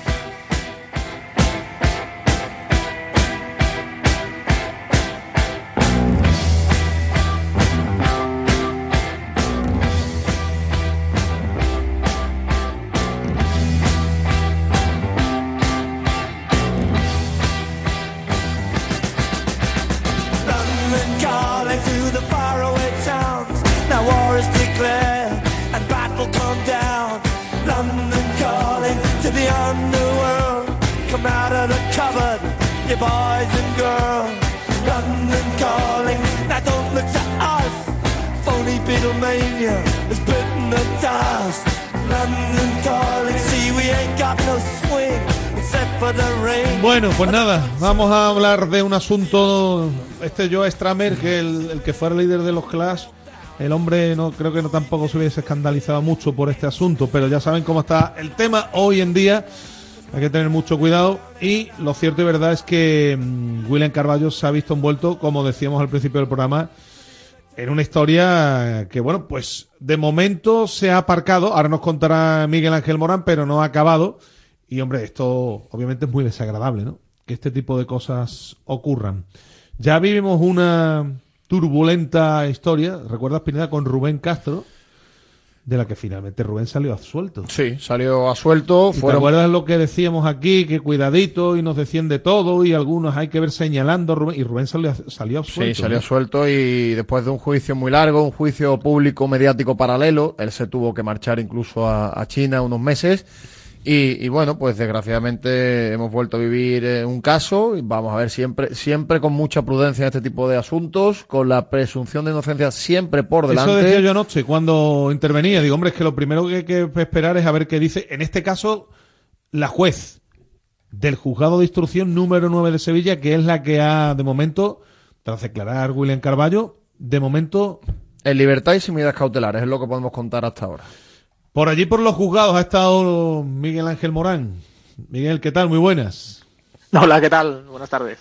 Esto hay que tener mucho cuidado, porque a Rubén hubo, hubo hasta personajes públicos televisivos, ¿recuerdas? Que lo, que lo condenaron antes de nada, de, condenado del todo, ¿te acuerdas, no? Sí, bueno, de hecho, bueno, como has recordado hace un momentito, en, recuerdo aquella pretemporada en, en Monte Castillo, eh, de- después de todo aquel lío, que Rubén se tuvo que marchar a China. Eh, estábamos hablando con él un- una tarde y nos decía que él no iba a ningún sitio y al día siguiente iba camino ya de China. Con lo cual, este, este tipo de asuntos generan una presión mediática sobre cualquiera que no es fácil, no es fácil soportar y, y puede, pueden afectar que haya ese juicio paralelo de- del que hablabas. Bueno, el asunto es que William Carballo mm, ha confirmado que mantuvo relaciones sexuales con, con una chica en Ibiza y en Sevilla, que en ambos casos fueron consentidas y que después de declarar ante la juez, pues parece que la juez la, la- le ha creído, ¿no? Esa es la, un poco la conclusión que podemos sacar, ¿no? Bueno, esa es la sensación que da, porque eh, recordemos en otros en otros casos eh, similares eh, que rápidamente se ha aplazado a, a detener a- al futbolista y llevarlo a los calabozos. En el caso de William, estos hechos ocurrieron en agosto del año pasado. Eh, no ha ido a declarar hasta hasta hoy, ya febrero de 2024, y ha llegado a jugar a las nueve y media y a las 10 ha salido por la puerta en libertad, sin medidas cautelares, sin orden de alejamiento, sin retirada de pasaporte. Y aunque sí es cierto que las diligencias de momento siguen abiertas, eh, no se ha archivado el caso, eh, pues no tiene pinta de que, de que vaya a tener mucho recorrido. Pero bueno, vamos a ver qué, qué ocurre en las próximas instancias, porque es verdad que, que el caso todavía, todavía se está instruyendo. Esto hay una cosa clara, Miguel. eh, se ha hablado de una posible salida de William Carballo al fútbol turco y todo lo que ello conlleva. Si aquí hubiese indicio, si la jueza, la juez hubiese eh, visto claramente algún indicio de algo, el pasaporte se lo habrían retirado a William, ¿verdad? Entre otras cosas. Eso sería lo más lógico, sí, porque además eh, al tratarse de ya, Por- ya por lo vimos riesgo en el de caso fuga, Dani ¿no? Alves. Con Dani En el Alves, caso de Dani claro. Alves lo vimos que automáticamente fue a- a- al calabozo a prisión y, y retirada del pasaporte para evitar el- la fuga y aunque él intentó varias veces salir en libertad provisional mientras se celebraba el juicio no, le- no se le permitieron por ese riesgo de fuga porque cuando son personajes que tienen los recursos económicos suficientes como para escaparse, Claro. eh, lo normal es que les retiren el pasaporte y no les, no les permitan salir del país. En el caso de William ha ocurrido esto, él ha llegado a las nueve y cuarto más o menos al, al juzgado de Sevilla, ha salido sobre las 10 y a las diez y media estaba ya vestido de corto en el césped con sus compañeros entrenando, ha charlado un ratito con Pellegrini antes del entrenamiento y con total normalidad. Él, por lo que nos decían, él ha declarado ante la, ante la juez, ha dado su versión, que conoció a la chica a través de una amiga en, en Ibiza, Sí. ya mantuvo relaciones con ella allí, luego la invitó a Sevilla, él se encargó de todo, los vuelos, el hotel y demás, Mm. estuvo con ella aquí en Sevilla, mantuvo relaciones otra vez y luego ya pues dejó de, hablar con ella y una semana después de esa visita de la chica a Sevilla fue cuando, cuando ella denunció en, en el juzgado de, de violencia sobre la mujer en Ibiza y hasta ahora eh, ha llegado ha llegado el momento de, de la declaración. Ahora, esto, al- a ver, eh, el juzgado de instrucción número 9 de Sevilla haber, bueno, pues tomado tarde esta determinación y después de que el juzgado de violencia sobre la mujer de Ibiza, digamos, le pasara los trastos al de Sevilla y este- el de Sevilla haya tomado esta determinación, ¿esto qué, qué recorrido tiene ahora? Pues eh, lo que nos dicen es que el- eh, los dos juzgados, el de instrucción número 9 de Sevilla y el de violencia sobre la mujer de Ibiza, se han inhibido recíprocamente, uno Sí. en favor del otro, Mm. con lo cual ahora tiene que ser el Tribunal Supremo el que determine cuál es la instancia que continúa con, con las actuaciones y con, la, con las diligencias eh, de ahora en adelante, así que habrá que esperar primero a ver qué decide, qué decide el Supremo, cuál de los dos juzgados es el que tiene que continuar con, con el caso y qué recorrido tiene, si una vez tomada declaración al futbolista pues eh, se archiva la causa o si sigue adelante y, y la, la denunciante presenta algún tipo de alguna prueba que haya presentado ya y tiene algún recorrido más en el asunto. No sé, Miguel, si esto ha- me imagino, ¿no? Pues claro, esto el futbolista lo sabría, la preocupación existe y yo no sé si esto ha podido influir en el rendimiento del jugador en estos últimos tiempos. No sé hasta qué punto, porque esto no es agradable para nadie. Efectivamente, no es agradable, no es agradable. Hombre, eh, se entiende que sí. Yo creo que cualquier persona que haya pasado por una, situación de, de verse inmerso en, un- en una acusación de un delito tan, y tan más como está, y como está la cosa hoy en día, ¿eh?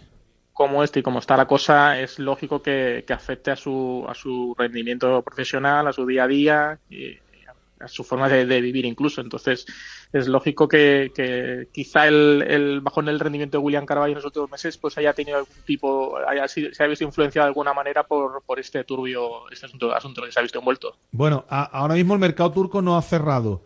Eh, el futbolista ya ahora mismo podría, si llega a un acuerdo con un equipo turco, Miguel, enti- Miguel entiendo que podría marcharse. En principio sí, no hay ningún impedimento a esa posible salida. Yo creo que el mayor impedimento más que este tema judicial es que el, que el equipo turco que se interesó por él, el Besiktas, pues no alcanzaba ni de lejos las cantidades que, que necesitaba el Betis, por las que necesitaba el Betis traspasar al, al futbolista para que no le saliera pérdida. Al final, William Carvalho costó mucho dinero en su día, tiene una amortización todavía pendiente y salvo que, ya. que el equipo turco alcanzara esas cantidades que pedía el Betis, que yo creo que están en torno a los 3-4 millones de euros por el traspaso, pues era bastante complicado que el Betis le dejara salir porque perdía dinero con el jugador. Claro, porque no es solo esa cantidad de, tu- de, de la que tú hablas, sino también después la ficha del futbolista, que en el Betis es una de las más altas. Exactamente, es uno de los futbolistas que más cobra.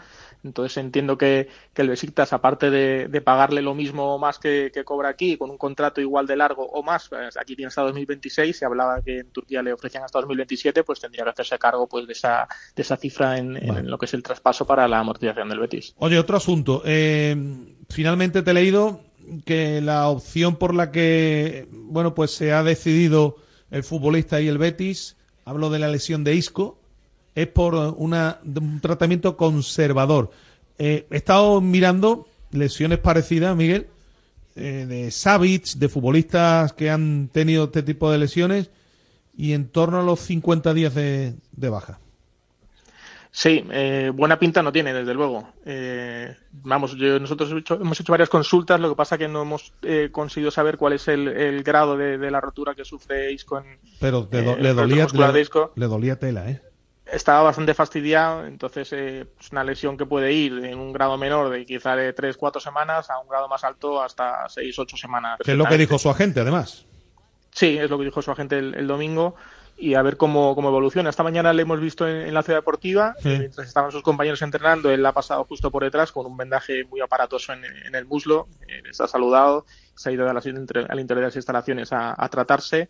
Él dijo al salir ayer de las pruebas médicas que él siempre es, es optimista, pero sí es verdad que yo creo que Pellegrini debe ir haciéndose a la, a la idea de que va a estar sin poder contar con Isco durante bastantes semanas y veremos si va a poder contar con él en, en competición europea porque ya la primera eliminatoria está ya a la vuelta de la esquina y, y se concentra todo el calendario, con lo cual va a ser difícil que, que Isco pueda estar en el próximo mes o dos meses con el Claro, equipo. estaríamos hablando, Miguel, de finales de marzo, aproximadamente.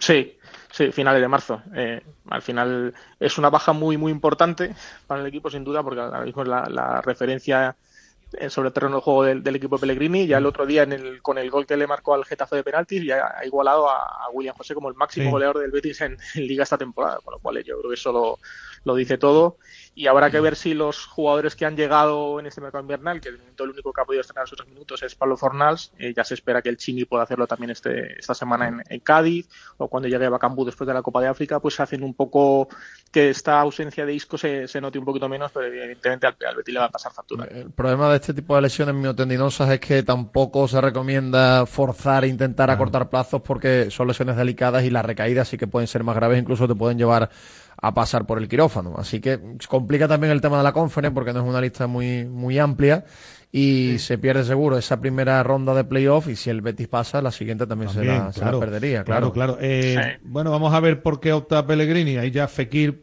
puede jugar en su sitio. Lo, que pasa, lo que pasa entonces tiene que poner a Diao o a William José arriba. Pero, pero es que, es que evidentemente con Fekir arriba ya se vio el otro día que el Betis no va. Bueno, claro, o a Chimi cuando se recupere, evidentemente. Y Chimi ya tiene a Chimi, va, Cambú cuando, vuelva. Pero quiero decirte que ahí ya están Fekir y está Pablo Fornals, que también es un futbolista que puede jugar en esa posición.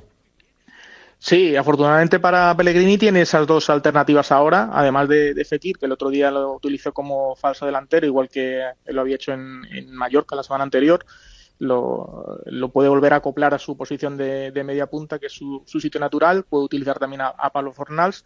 Y arriba pues cuenta con esas opciones de William José, de Asandiao y de Chimi Ávila, que hoy no ha estado con el equipo entrenándose, pero nos dicen que no tiene nada, que está bien, que ha tenido, sí, ha sido padre de, su hijo, se llama Lorenzo, creo que me han dicho, ¿Ah, que ha nacido hace un ratito y que tenía permiso del club para, para asistir al, al, parto programa de su, de su mujer, con lo cual se le espera en las próximas horas de nuevo de vuelta en, Sevilla para, para al grupo y, es uno de los jugadores que se supone que, que debe dar ese paso adelante ahora en, en, esta segunda parte de la temporada para intentar paliar esa falta de gol que está teniendo el equipo. No han entrenado ni Socrates ni, ni Johnny, más allá de lo del Chimi. Sí, Socrates eh, fue sustituido contra el Getafe porque tenía unas pequeñas molestias. Nos dicen que en principio no hay lesión, que tanto Fíjate, yo creí que yo creí que fue por la porque tenía tarjeta. Sí, yo también pensaba que era por la tarjeta, pero nos dicen que no, que había tenido unas pequeñas molestias y por eso había entrado Chadi Riad en, la segunda parte a, suplirle. Pero parece que no hay lesión, por lo menos hoy nos dicen que ha estado trabajando en el gimnasio con, con Johnny Cardoso quien no está todavía con el grupo es eh, Ayoce. Ayoce también lo hemos visto pasar con un vendaje en el tobillo, todavía no está, ya nos dijo, disponible. Nos dijo Pellegrini después del partido que no, que le preguntó además por Ayoce que no lo veía, que lo veía complicado. Eh, el que sí está ya entrenando normal es Marroca, ¿no, Miguel? Sí, sí, afortunadamente, pues Marroca ya ha superado esa enfermedad que le dejó fuera del, partido contra el Getafe, la ha tenido unos días eh, sin poder ejercitarse con el equipo. Ayer ya trabajó con normalidad y hoy ha estado otra vez con, el, este grupo, así que este debe ser una de las novedades. Este juega seguro el viernes de inicio. Sí, sí, tiene toda la pinta de que es una de las novedades en el centro del campo. Bueno, pues nada, eh, pendientes estamos de todos estos asuntos en el conjunto verde y blanco. Eh, entonces, ¿tú descartamos ya cualquier movimiento, Miguel, de cara al mercado turco o todavía tú crees que puede haber algo? A mí me sorprendería mucho. Eh, me sorprendería mucho que saliera William Carballo, sí. Además, eh, hay un detalle curioso en, la, en cuando le preguntábamos el otro día a Pellegrini en la prensa previa al partido por esa posibilidad de que todavía pudieran salir eh, tanto William José como, como William Carballo, porque el mercado de Brasil también tarda mucho en cerrar. Creo que hasta marzo todavía no está abierto. Ah. Y él se refirió sobre todo a William Carballo. Dijo que William Carballo era un jugador muy importante y que él no, no veía que esta posibilidad de que saliera ya después de, que estuviera cerrado el mercado. De William José no dijo nada, así que estamos ahí un poco a la espera de ver qué ocurre con, con el Palmeiras, que se había interesado por William José, pero al igual, al igual que pasó con, con Carballo, eh, ninguna de las dos ofertas convencía al Betis porque son jugadores que tienen una amortización importante con lo cual no pueden mancharse a, bajo coste, tienen que salir con un traspaso que, que al Betis le, le haga que cuadrar las cuentas. Mm, oye, por cierto, no te he preguntado, imagino que habría mucha expectación, muchos medios, ¿no? A la salida de William Carvalho y en los juzgados, ¿no? No te lo puedes imaginar. ha sido una auténtica locura porque además eh, William llegó a las nueve y cuarto y no entró por la puerta principal, entró por una puerta lateral, con lo cual eh, prácticamente no pudimos verlo, fue un destino visto y, y, a la salida ya se agolparon todos los medios, aparte de los medios deportivos, todos los medios de, información general, eh, las televisiones, los programas matinales, imaginaos la locura que había allí de, de medios, de cámaras, de fotógrafos y periodistas, ha sido un poco locura y al final ya sí ha salido por la puerta principal y ha hecho todo el recorrido marcha atrás hacia el aparcamiento donde tenía el coche, con lo cual ha sido un poco locura perseguir a William Carballo para intentar que nos dijera algo de su declaración y evidentemente no, no hizo nada. Es hombre de pocas palabras también, William. Sí, exactamente. No, es, hoy solo, ¿eh? es que vamos, desde que está en el Betis yo no, Yo no le recuerdo ninguna entrevista aquí, de hecho, vamos. Yo le hice una, una hace Una, ¿no? Hiciste tú. tres años por lo menos, sí, en una previa de un partido contra el Real Madrid, Mm. que, que sí nos atendió, un, un tipo muy, muy educado y nos atendió muy bien, pero desde entonces siempre que hemos vuelto a intentar hablar con No él pues, gusta, no ha sido posible, no, le gusta. no le gustan mucho las entrevistas, ¿no? Bueno, Miguel, pues nada, muchas gracias como siempre, ¿eh? un abrazo. Nada, a vosotros un abrazo. Bueno, más allá de que eso, que nos haya hablado, ya hemos leído antes el, el comunicado que ha emitido el futbolista y ahí se queda de momento el, el asunto. Eh, a ver, ¿cómo sustituye un poco la incógnita, no? A ver, ¿por qué, de, de qué determinación toma Pellegrini para sustituir a Isco? Si pone a Fekir o pone a Pablo Fornals, vamos a ver lo que hace. La baja la va a notar seguro. Mm, No te digo en cuanto a resultados porque no soy adivino, pero la mm, Hombre, influencia de Isco en el, en el fútbol del Betis Sin duda. en una temporada donde lo estaba haciendo todo bien, metiendo muchos goles, que eso también en un equipo que no está haciendo muchos goles, eh, la aportación de Isco en los últimos partidos está siendo importante, obviamente la- lo va a notar. Y, y más allá de buscar un sustituto que juegue hombre por hombre, creo que el Betis le tendrá que dar una vuelta a la forma de jugar, a la forma de atacar para que no se note o se note lo menos posible. Vamos a ver cómo reacciona, cómo se sobrepone el Betis a, este nuevo contratiempo. Son muchos ya. He leído esta mañana, los compañeros de Diario de Sevilla creo que lo publicaban, 17 lesiones lleva ya el Betis y algunas de ellas de larga duración esta temporada. No está teniendo fortuna el conjunto verde y blanco en este sentido. Vamos a hacer una pausa y enseguida vamos con más cosas. Seguimos en directo Marca Sevilla. Radio Marca. ¿La factura de la luz te deja electrificado? Pásate a Insolac Renovables. Instala paneles fotovoltaicos de autoconsumo y genera tu propia electricidad. Aprovecha las nuevas subvenciones del Plan Ecovivienda. Hasta el 80% de ayuda para la instalación fotovoltaica en viviendas. Infórmate en insolacrenovables.com. Insolac, expertos en energía renovable desde 2005. Las furgonetas Mercedes-Benz están fabricadas para darlo todo. Y con el servicio Express Service podrás contar con un mantenimiento ágil, sin tiempos de espera y con la calidad habitual de Mercedes-Benz. Reserva tu cita en nuestra web y optimiza tus tiempos. Con Cesur y Fervial, tus talleres autorizados Mercedes-Benz en Sevilla. Si quieres seguir al minuto toda la actualidad deportiva, ser el primero en enterarte de las noticias más relevantes y vivir todo el deporte en directo, descárgate ya la app de marca. Resultados y clasificaciones, los mejores directos, agenda de televisión, notificaciones personalizadas de tu equipo, modo oscuro y mucho más. Accede al instante a la información deportiva que más te interesa con marca, la app número uno para vivir el deporte. Hola, soy Varela, ya lo sabes. Te espero todas las mañanas en A Diario, en la tribu. Esa tertulia donde dicen que no hay ni panenquitas ni dinosaurios, solo futboleros. Ya lo sabes, ocho y media en A Diario, en la tribu, tu tertulia.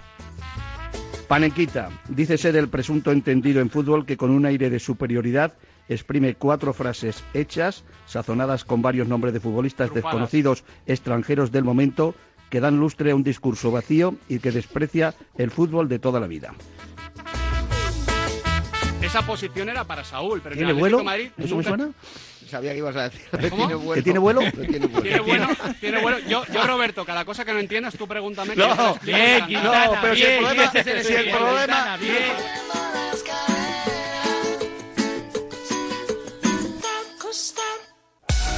Los fines de semana madruga con Fernando Soria al límite. Buenos y espero que muy deportivos días, amigas, amigos oyentes de Al Límite en Radio Marca. Los sábados de 7 a 8 de la mañana te animamos a moverte. Hola, soy Fernando Verdasco y animo a todo el mundo a hacer deporte porque te hace sentir muy bien y da mucha Y vida. los domingos analizamos la actualidad con destacados especialistas. Vive el deporte al límite en Radio Marca.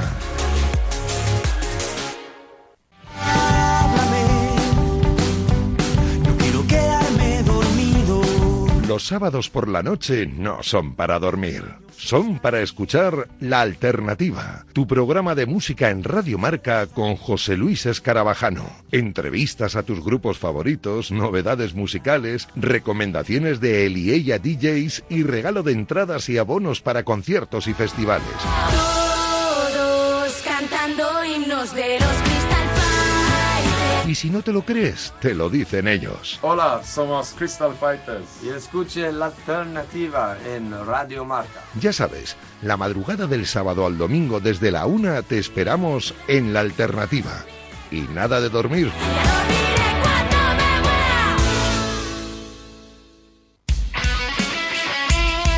Radio Marca. yeah. XV, DJ Love. We up in here. Everybody's nobody. How y'all feel? Cause I feel so awesome. How you feel? Awesome. I guess that's awesome. Shorty, you fine and your body is awesome. Wanna roll? Awesome. Bueno, vamos a meternos ya con el capítulo de baloncesto, Pineda, que mm, tuvo el equipo el otro día una... Una gran victoria. Importante, 21 puntos además, ¿eh? Sí, muy- el Betis, vamos a decir, un partido muy completo, ¿no? Porque todos los jugadores rayaron a, a gran nivel, ¿no? 12 jugadores utilizados y, y bueno, creo que prácticamente casi todos acabaron anotando, si no todos.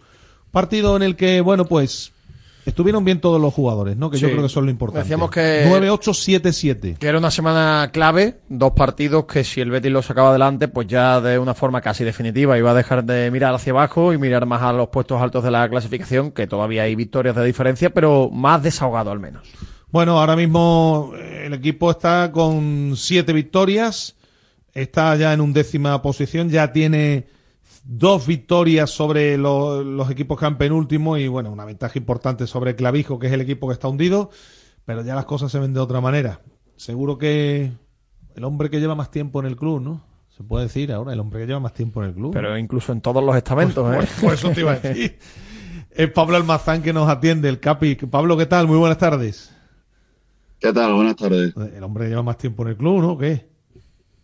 Hombre, ha- hay alguno más, ¿eh? Por ahí está Ramón, está Curro, que lleva muchos Sí, años. también. Bueno, También. de, de jugador, sí, sí, obviamente sí. Ya son seis temporadas con esta. Seis temporadas. Seis temporadas en las que comenzaste en, en la categoría en la que estamos ahora. Y, y han ido cambiando las cosas. Yo no sé, hombre, porque tú sabes lo que es jugar aquí. Es más duro. Esto se va, se va haciendo más duro cada día, ¿no? Pablo, cada temporada, mejor dicho. Ahora el nivel ha subido, ¿no? De la, de la Left Oro también, ¿no? Yo creo que sí, creo que sí. Creo que ahora hay muchos más equipos con un nivel más alto que la primera temporada que llegué yo aquí.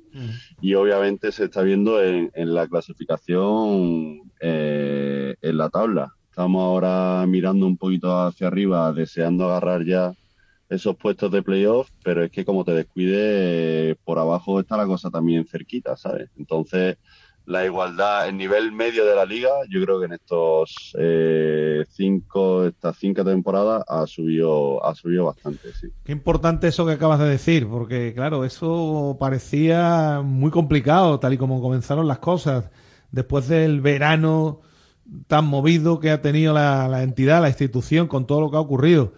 Ya empezamos a mirar, a pensar en playoffs, ¿por qué no? Bueno, eh, ¿por qué no? Eso es justo, ¿por qué no? Eh, sí, ha sido una temporada, está siendo una temporada larga. Ahora yo creo que hemos encontrado el equipo, la solidez que necesita un equipo para marcarse eh, un reto, un objetivo en concreto. Y estamos ahí, el equipo está trabajando bien. Eh, nos sentimos con confianza uno en lo otro y tenemos claro que esto, si conseguimos el objetivo, va a ser por el trabajo de, de todos y, y sobre todo, bueno, lo que hemos hablado otras veces, poner el esfuerzo individual al servicio del equipo. Y en ese sentido, eh, los chicos, y yo me incluyo, estamos focalizados y estamos dándolo, dándolo todo y con mucha ganas y mucha ambición. Es fundamental que esto ya se haya estabilizado, que haya un plantel sin más cambios, que no haya más turbulencias, que el entrenador tenga su tiempo para trabajar con el grupo. Eh, ya, ya esto parece más un equipo, digo un equipo en toda su extensión. esa extensión. Sí, todo lo que sea estabilidad y tener unas bases eh, sólidas te da confianza para pues, pasar al siguiente paso, digamos. Estamos en ese momento. Eh, obviamente sabemos que no, no va a ser fácil meter la cabeza ahí en esos puestos de playoff que hablábamos, pero lo tenemos entre ceja y ceja y vamos a dejarnos todo en el intento por, por conseguirlo. ¿Qué tal con, con Savignani? Es un técnico que es verdad, ayudado por una persona experta en la categoría, pero siempre preguntamos lo mismo, ¿no? Que, bueno, que si os ha costado un poco asimilar lo que él quiere, o ya poco a poco me imagino que se va notando el resultado, pero no sé qué destacarías de este entrenador, tú que has tenido ya unos cuantos. Pues destacaría muchas cosas positivamente. Eh, destacaría el cómo eh, se ha adaptado a cada uno de los jugadores, a la situación del club, eh, cómo ha intentado sacar lo positivo de todo esto. Desca- Destacaría también de él la preparación eh, baloncestística y humana que tiene. O sea, el primero que llega por la mañana al pabellón siempre está su coche y generalmente y yo me voy, solo salir de lo último, su coche sigue estando allí. Entonces, una persona que está preparada, que se adapta a cada uno de los jugadores y que, y que trabaja tanto por el beneficio del equipo, yo creo que tenemos que estar agradecidos del entrenador que tenemos y, y hacer, hacer eh, uso de ello. Yo creo que eh, soy de esas personas que piensa que hay que predicar con el ejemplo y, y en ese sentido Bruno es, es un gran ejemplo. Además ha sido jugador, entiende la psicología del jugador también. O sea que yo creo que tenemos el mejor entrenador eh, eh, que podíamos tener y tenemos que estar eh, agradecidos por ello. En su, du- en su día, Pablo dejaba duda su contratación porque es verdad que tenía poca experiencia y porque al final pues, conocer la liga, conocerle el país eh, es muy importante, pero las victorias están ahí, los resultados están ahí. Y, y es curioso porque siempre que le preguntamos a los jugadores, a la gente del vestuario, mm, las palabras son muy, muy positivas en relación a- al entrenador. ¿eh?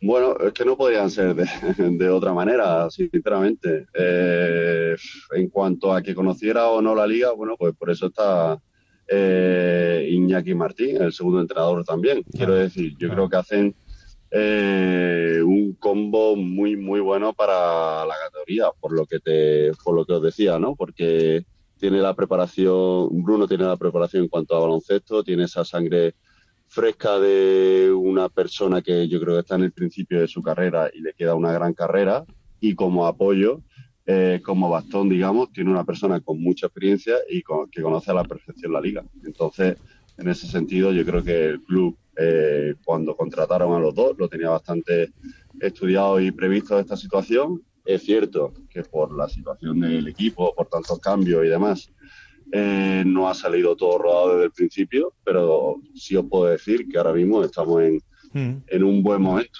Claro. Oye, el otro día 9-8-7-7 ante Castellón, ahora en casa otra vez ante Orense. Es verdad que, bueno, pues si se quiere estar, como tú decías, en playoff, mm, con todas las desventajas que traéis desde atrás, tendréis que, tendréis que rascar algo fuera, pero fundamental hacer, hacerse fuertes en casa y eso lo está consiguiendo el equipo en los últimos partidos. Sin duda. O sea, el que venga a San Pablo tiene que tener claro que esto va a ser una batalla. Obviamente, aquí juegan dos equipos y uno gana y otro pierde, ¿no? Como siempre.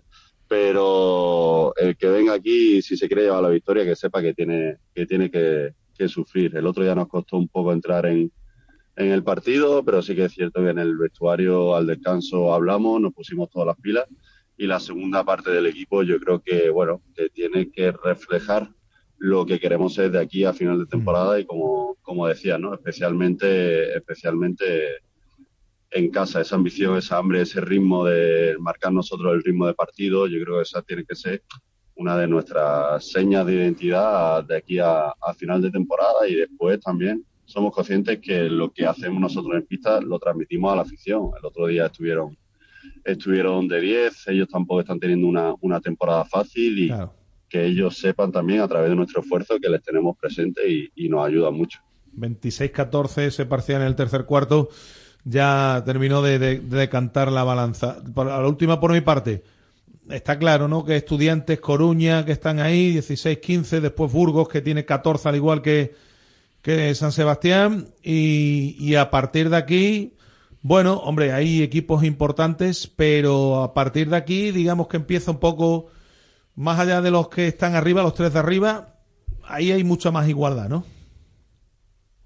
Sí, la igualdad ahora mismo es absoluta. O sea, ahora tiene una buena racha y ya te digo, de repente mete ahí un poco la cabeza, tiene una racha negativa y te ve otra vez un poco en, el hoyo, ¿no? Entonces, bueno, nosotros estamos en buena dinámica, estamos mirando hacia arriba, somos ambiciosos y con esa mentalidad trabajamos. Somos un equipo, somos conscientes que somos un equipo, eh, digamos, diferente y que tenemos que hacer la- las cosas de manera diferente. Nos ha tocado vivir el, el camino largo, el camino difícil, pero somos conscientes de lo que tenemos y sobre todo de la oportunidad que, que tenemos delante también después de haber sufrido, digamos, esta temporada momentos difíciles. Eh, digamos que eso nos ha reforzado hasta ante bueno posibles eh, escenarios adversos. ¿no? Entonces el equipo ahora mismo está está preparado, está todo muy ajustado, somos conscientes y lo que tenemos claro, no sabemos dónde vamos a llegar, lo que tenemos claro que si queremos llegar a algún lado tenemos que dejar todo en el intento. Pues nada, que sigáis escalando posiciones y que la próxima vez que hablemos todavía vaya mejor el asunto. Pablo, te damos las gracias como siempre. Un abrazo. Venga, esperemos que sí. Un abrazo. Muchas gracias. Bueno, el Capi Pablo Albazán, eh, Almazán en la sintonía de Directo Marca Sevilla. Y todavía nos queda un tema más antes de terminar aquí en Directo Marca Sevilla.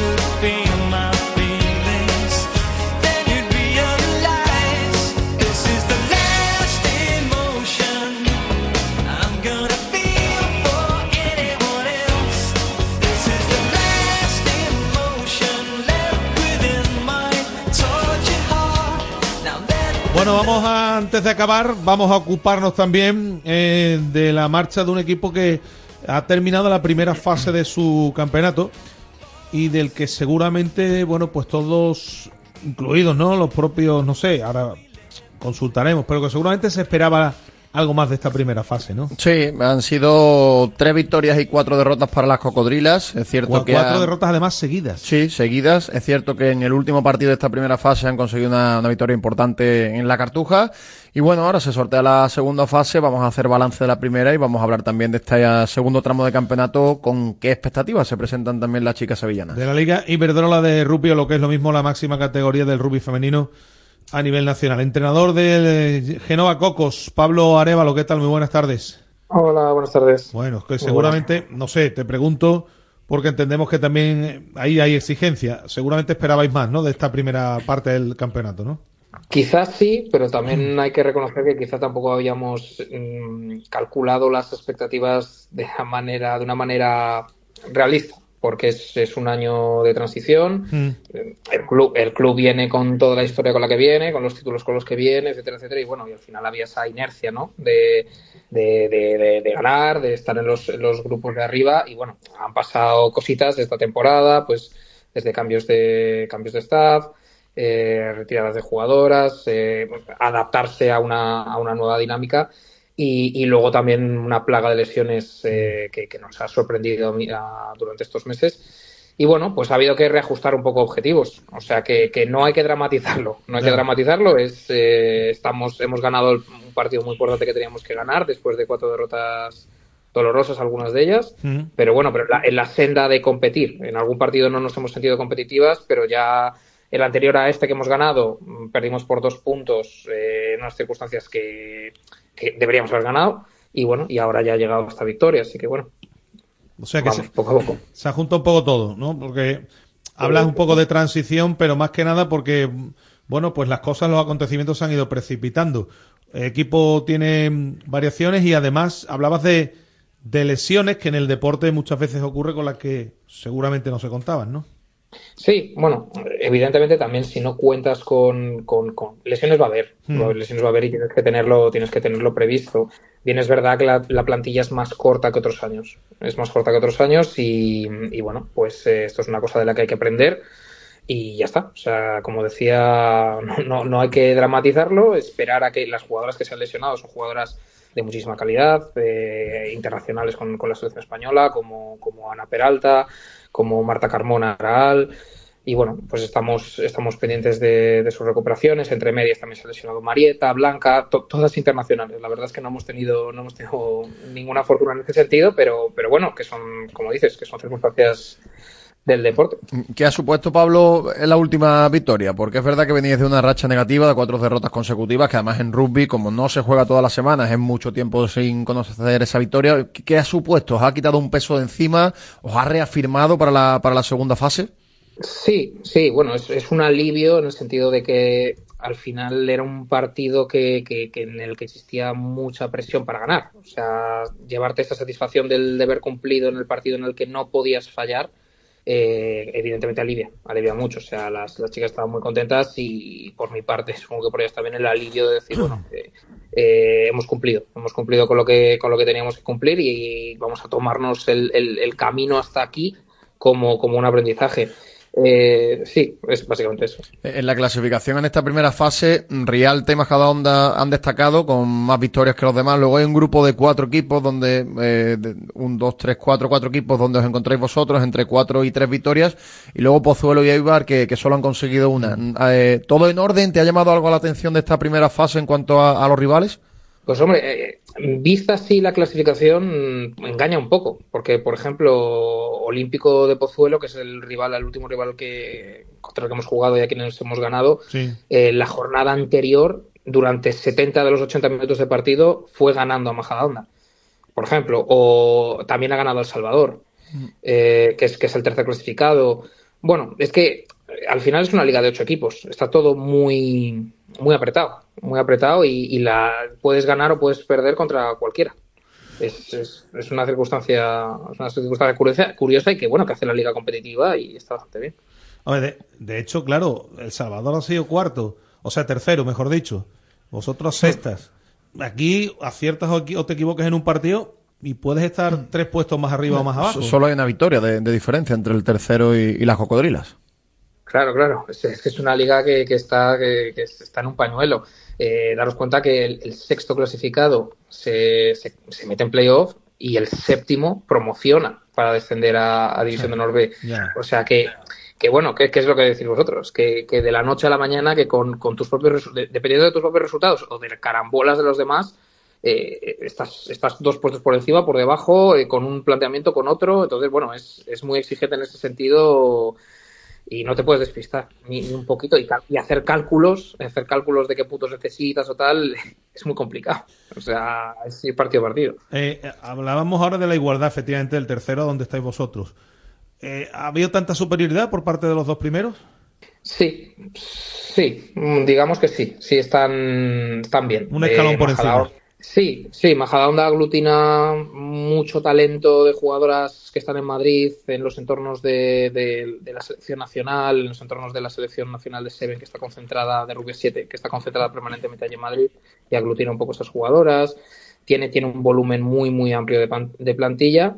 Eso por respeto a Majadahonda y, y, y, y esto, Coruña, Crack Coruña, Sí. tiene una plantilla muy compensadita. ¿no? Lleva tiempo también aglutinando cierto talento de, de- de- de todos los sitios, porque hay, hay chicas de Almería, allí en Coruña, que parece mentira, pero han, han conseguido talento de talento un poco escondido de muchos rincones de España y llevaban años sin ponerlos a funcionar y ahora se han conjuntado y están haciendo un buen trabajo. Eh, estaba mirando aquí los datos, ¿no? Tantos a favor 116, en contra 181. Mm, Bueno, eh, evidentemente hay que mejorar en, en ambas facetas, ¿no? Pero no sé, ¿qué es lo que más te ha preocupado? ¿O ¿Dónde vas a incidir más para que el equipo reaccione de otra manera, ¿no? En esta, en esta fase que iniciáis ahora del torneo. nos, se nos está atacando, uy, perdón, se nos está atascando un poco más el- la, la parte ofensiva, Sí. la parte del ataque. Mm, También se ha cambiado el sistema de juego. eh, con, con las lesiones en algún momento se han perdido equilibrios, pero bueno, esto es una cosa que me tengo que apuntar yo, está en mi, de- en mi debe, que se han perdido algunos equilibrios posicionales dentro del sistema al faltar algunas jugadoras de, de ciertos, de ciertos perfiles. Y, y bueno, se nos está atascando un poco más el ataque, pero eh, la victoria de este último fin de semana se sustentó sobre, sobre una, una defensa numantina impresionante, sobre, sobre un juego al pie territorial, presión y contraataque que nos salió muy bien. Y bueno, pues eh, tampoco hay que jugar preciosista. Quiero decir que si, si tenemos que jugar eh, sacándonos presión, invirtiendo presión, defendiendo bien y esperando el error del rival, pues es una manera muy legítima de competir y que nos ha dado, nos ha dado frutos. Bueno, ahora haz- eh, os enfrentáis en dos grupos, ¿no? Los que estáis lógicamente ahí en la parte de abajo tenéis que buscar la, la reacción. La idea, me imagino, Pablo, será que poco a poco vaya recuperando a jugadoras importantes y que, bueno, pues eh, estar otra vez como mínimo ahí, ¿no? Entre los seis primeros para, para pelear por, por algo importante. Sí, la, la competición te da, te permite eso, ¿no? Que, que aunque estés en este grupo ahora de, de abajo, que si quedas eh, quinta o sexta, puedes, puedes luchar por el playoff y quizá con, con poca presión, ¿no? O sea, que eso es muy peligroso en deporte. Ir a un partido sin nada que perder, jugar la sexta contra la tercera, mm, la, la verdad es que eso puede ser muy peligroso para la tercera clasificada y bueno, pues es el, es el objetivo. Lo primero de todo, salvarnos de el descenso directo, está Aibar muy hundida en la clasificación, salvarnos de, de la promoción también, donde ahora mismo está Olímpico de Pozuelo y a partir de ahí, si conseguimos eso, jugaremos playoff y en esa época, en, ese, en esos meses ya de abril, Sí. ya tendremos tendremos unas cuantas jugadoras recuperadas, quizá Lea Duscher, que es, que es para mí la mejor jugadora del país, que se está recuperando de una lesión grave de, de ligamentos cruzados. Podríamos llegar a tener a la plantilla completa ahí y bueno, y quién sabe, de, después de haber sufrido bastante en este proceso, quizá luego llegamos al, al playoff y, y que nos paren, Claro. que nos paren, sin ninguna presión. Y aprovechar además, ¿no? Bueno, si se juega aquí, las temperaturas y todas estas cosas, todo lo, lo que ofrece el jugar como local, ¿no? Mm, en este caso el playoff sería como visitante. Ah, en, en vale, todo, en todo momento, en todo momento Por la- siempre por- tendrá ventaja de campo. Por el- la clasificación que habéis obtenido en la primera fase, claro. Bueno. Correcto. Vale, vale, vale, perfecto. Bueno, pues nada, e- es el modelo de competición y hay que afrontarlo. O sea que en ese sentido, es verdad que entonces la, la ventaja la van a tener porque en rugby siempre nos inciden en la importancia de, de jugar como locales, ¿no? No sé si en, si en, el- en la Liga Iberdrola también ocurre como en el, en el, caso de los chicos. Sí, a ver, no, no viajamos, en ocasiones los viajes son en el día. Por ejemplo, a Madrid ir en AVE no es tan incómodo, pero coger un avión en el día a Barcelona, ir y volver a Barcelona para jugar en el día, madrugando muchísimo, pues se hace un poco incómodo. Y bueno, evidentemente tiene sus consecuencias luego en el, en el rendimiento porque las jugadoras están más fatigadas. Sí que tiene trascendencia. Jugar en casa, conoces tu, terreno, tu afición. El otro día la, la, la grada de Cartuja estuvo, estuvo llena y estuvieron llevando en volandas al equipo, así que muy contento por esa parte también. Y es lo que, como comentas, la competición es así. Al, al quedar encuadradas ahora en el grupo de abajo, el playoff lo jugaríamos siempre como visitantes y ya está. O sea, es lo que hay, pero como digo, que puede ser una herramienta también, puede ser un arma de doble filo. Para, la para el equipo que esté como local, pues tiene una presión añadida que igual nosotros no tenemos y eso nos viene bien. Bueno, pues nada, eh, por cierto, has tenido que tirar, me imagino, con tantas lesiones de, de abajo, de cantera y demás. Sí, sí, sí, sí. sí. ¿Y qué tal? Ah, un- Ahí, ahí me imagino que hay, porque nos decían que cada vez, afortunadamente, el club en ese aspecto también iba creciendo y, y- y se puede decir que, que está garantizada la saga, ¿no? Sí, tienen, tienen mucho que trabajar, mucho, Hmm. muchísimo, muchísimo. Tienen, tienen que blindarse a nivel, a nivel muscular, tienen que, porque este deporte al final también para, para evitar lesiones, Claro. cuanto más fuerte estés, cuanto más fuerte estés, menos lesiones musculares y de todo tipo vas a, vas a sufrir. Entonces, eso también nos está pasando un poco de factura. La media de edad del equipo no la he calculado, pero tenemos un montón de jugadoras de 19, 19, 20 años. Claro. O sea, un equipo muy, muy, muy, muy joven y que están teniendo un cursillo acelerado en la, en la división de honor y, oye, que no es mal que porque no venga, que es que es la manera en la que tenemos que ver el proceso de esta temporada. Así que adelante con ello. Sí, señor. Bueno, cuanto antes aprenda mejor, más, mm, más, más garantías habrá de cara al futuro. Pues nada, Pablo, eh, a ver qué ocurre en esta segunda fase del torneo, de esta máxima categoría del rugby femenino a nivel nacional y estaremos atentos a las evoluciones de Genova Cocos. Así que te damos las gracias como siempre. Ah, Gracias a vosotros. Un abrazo. Bueno, pues nada, con el rugby femenino hemos llegado hoy al final de directo Marca Sevilla. Esta tarde tenemos marcador.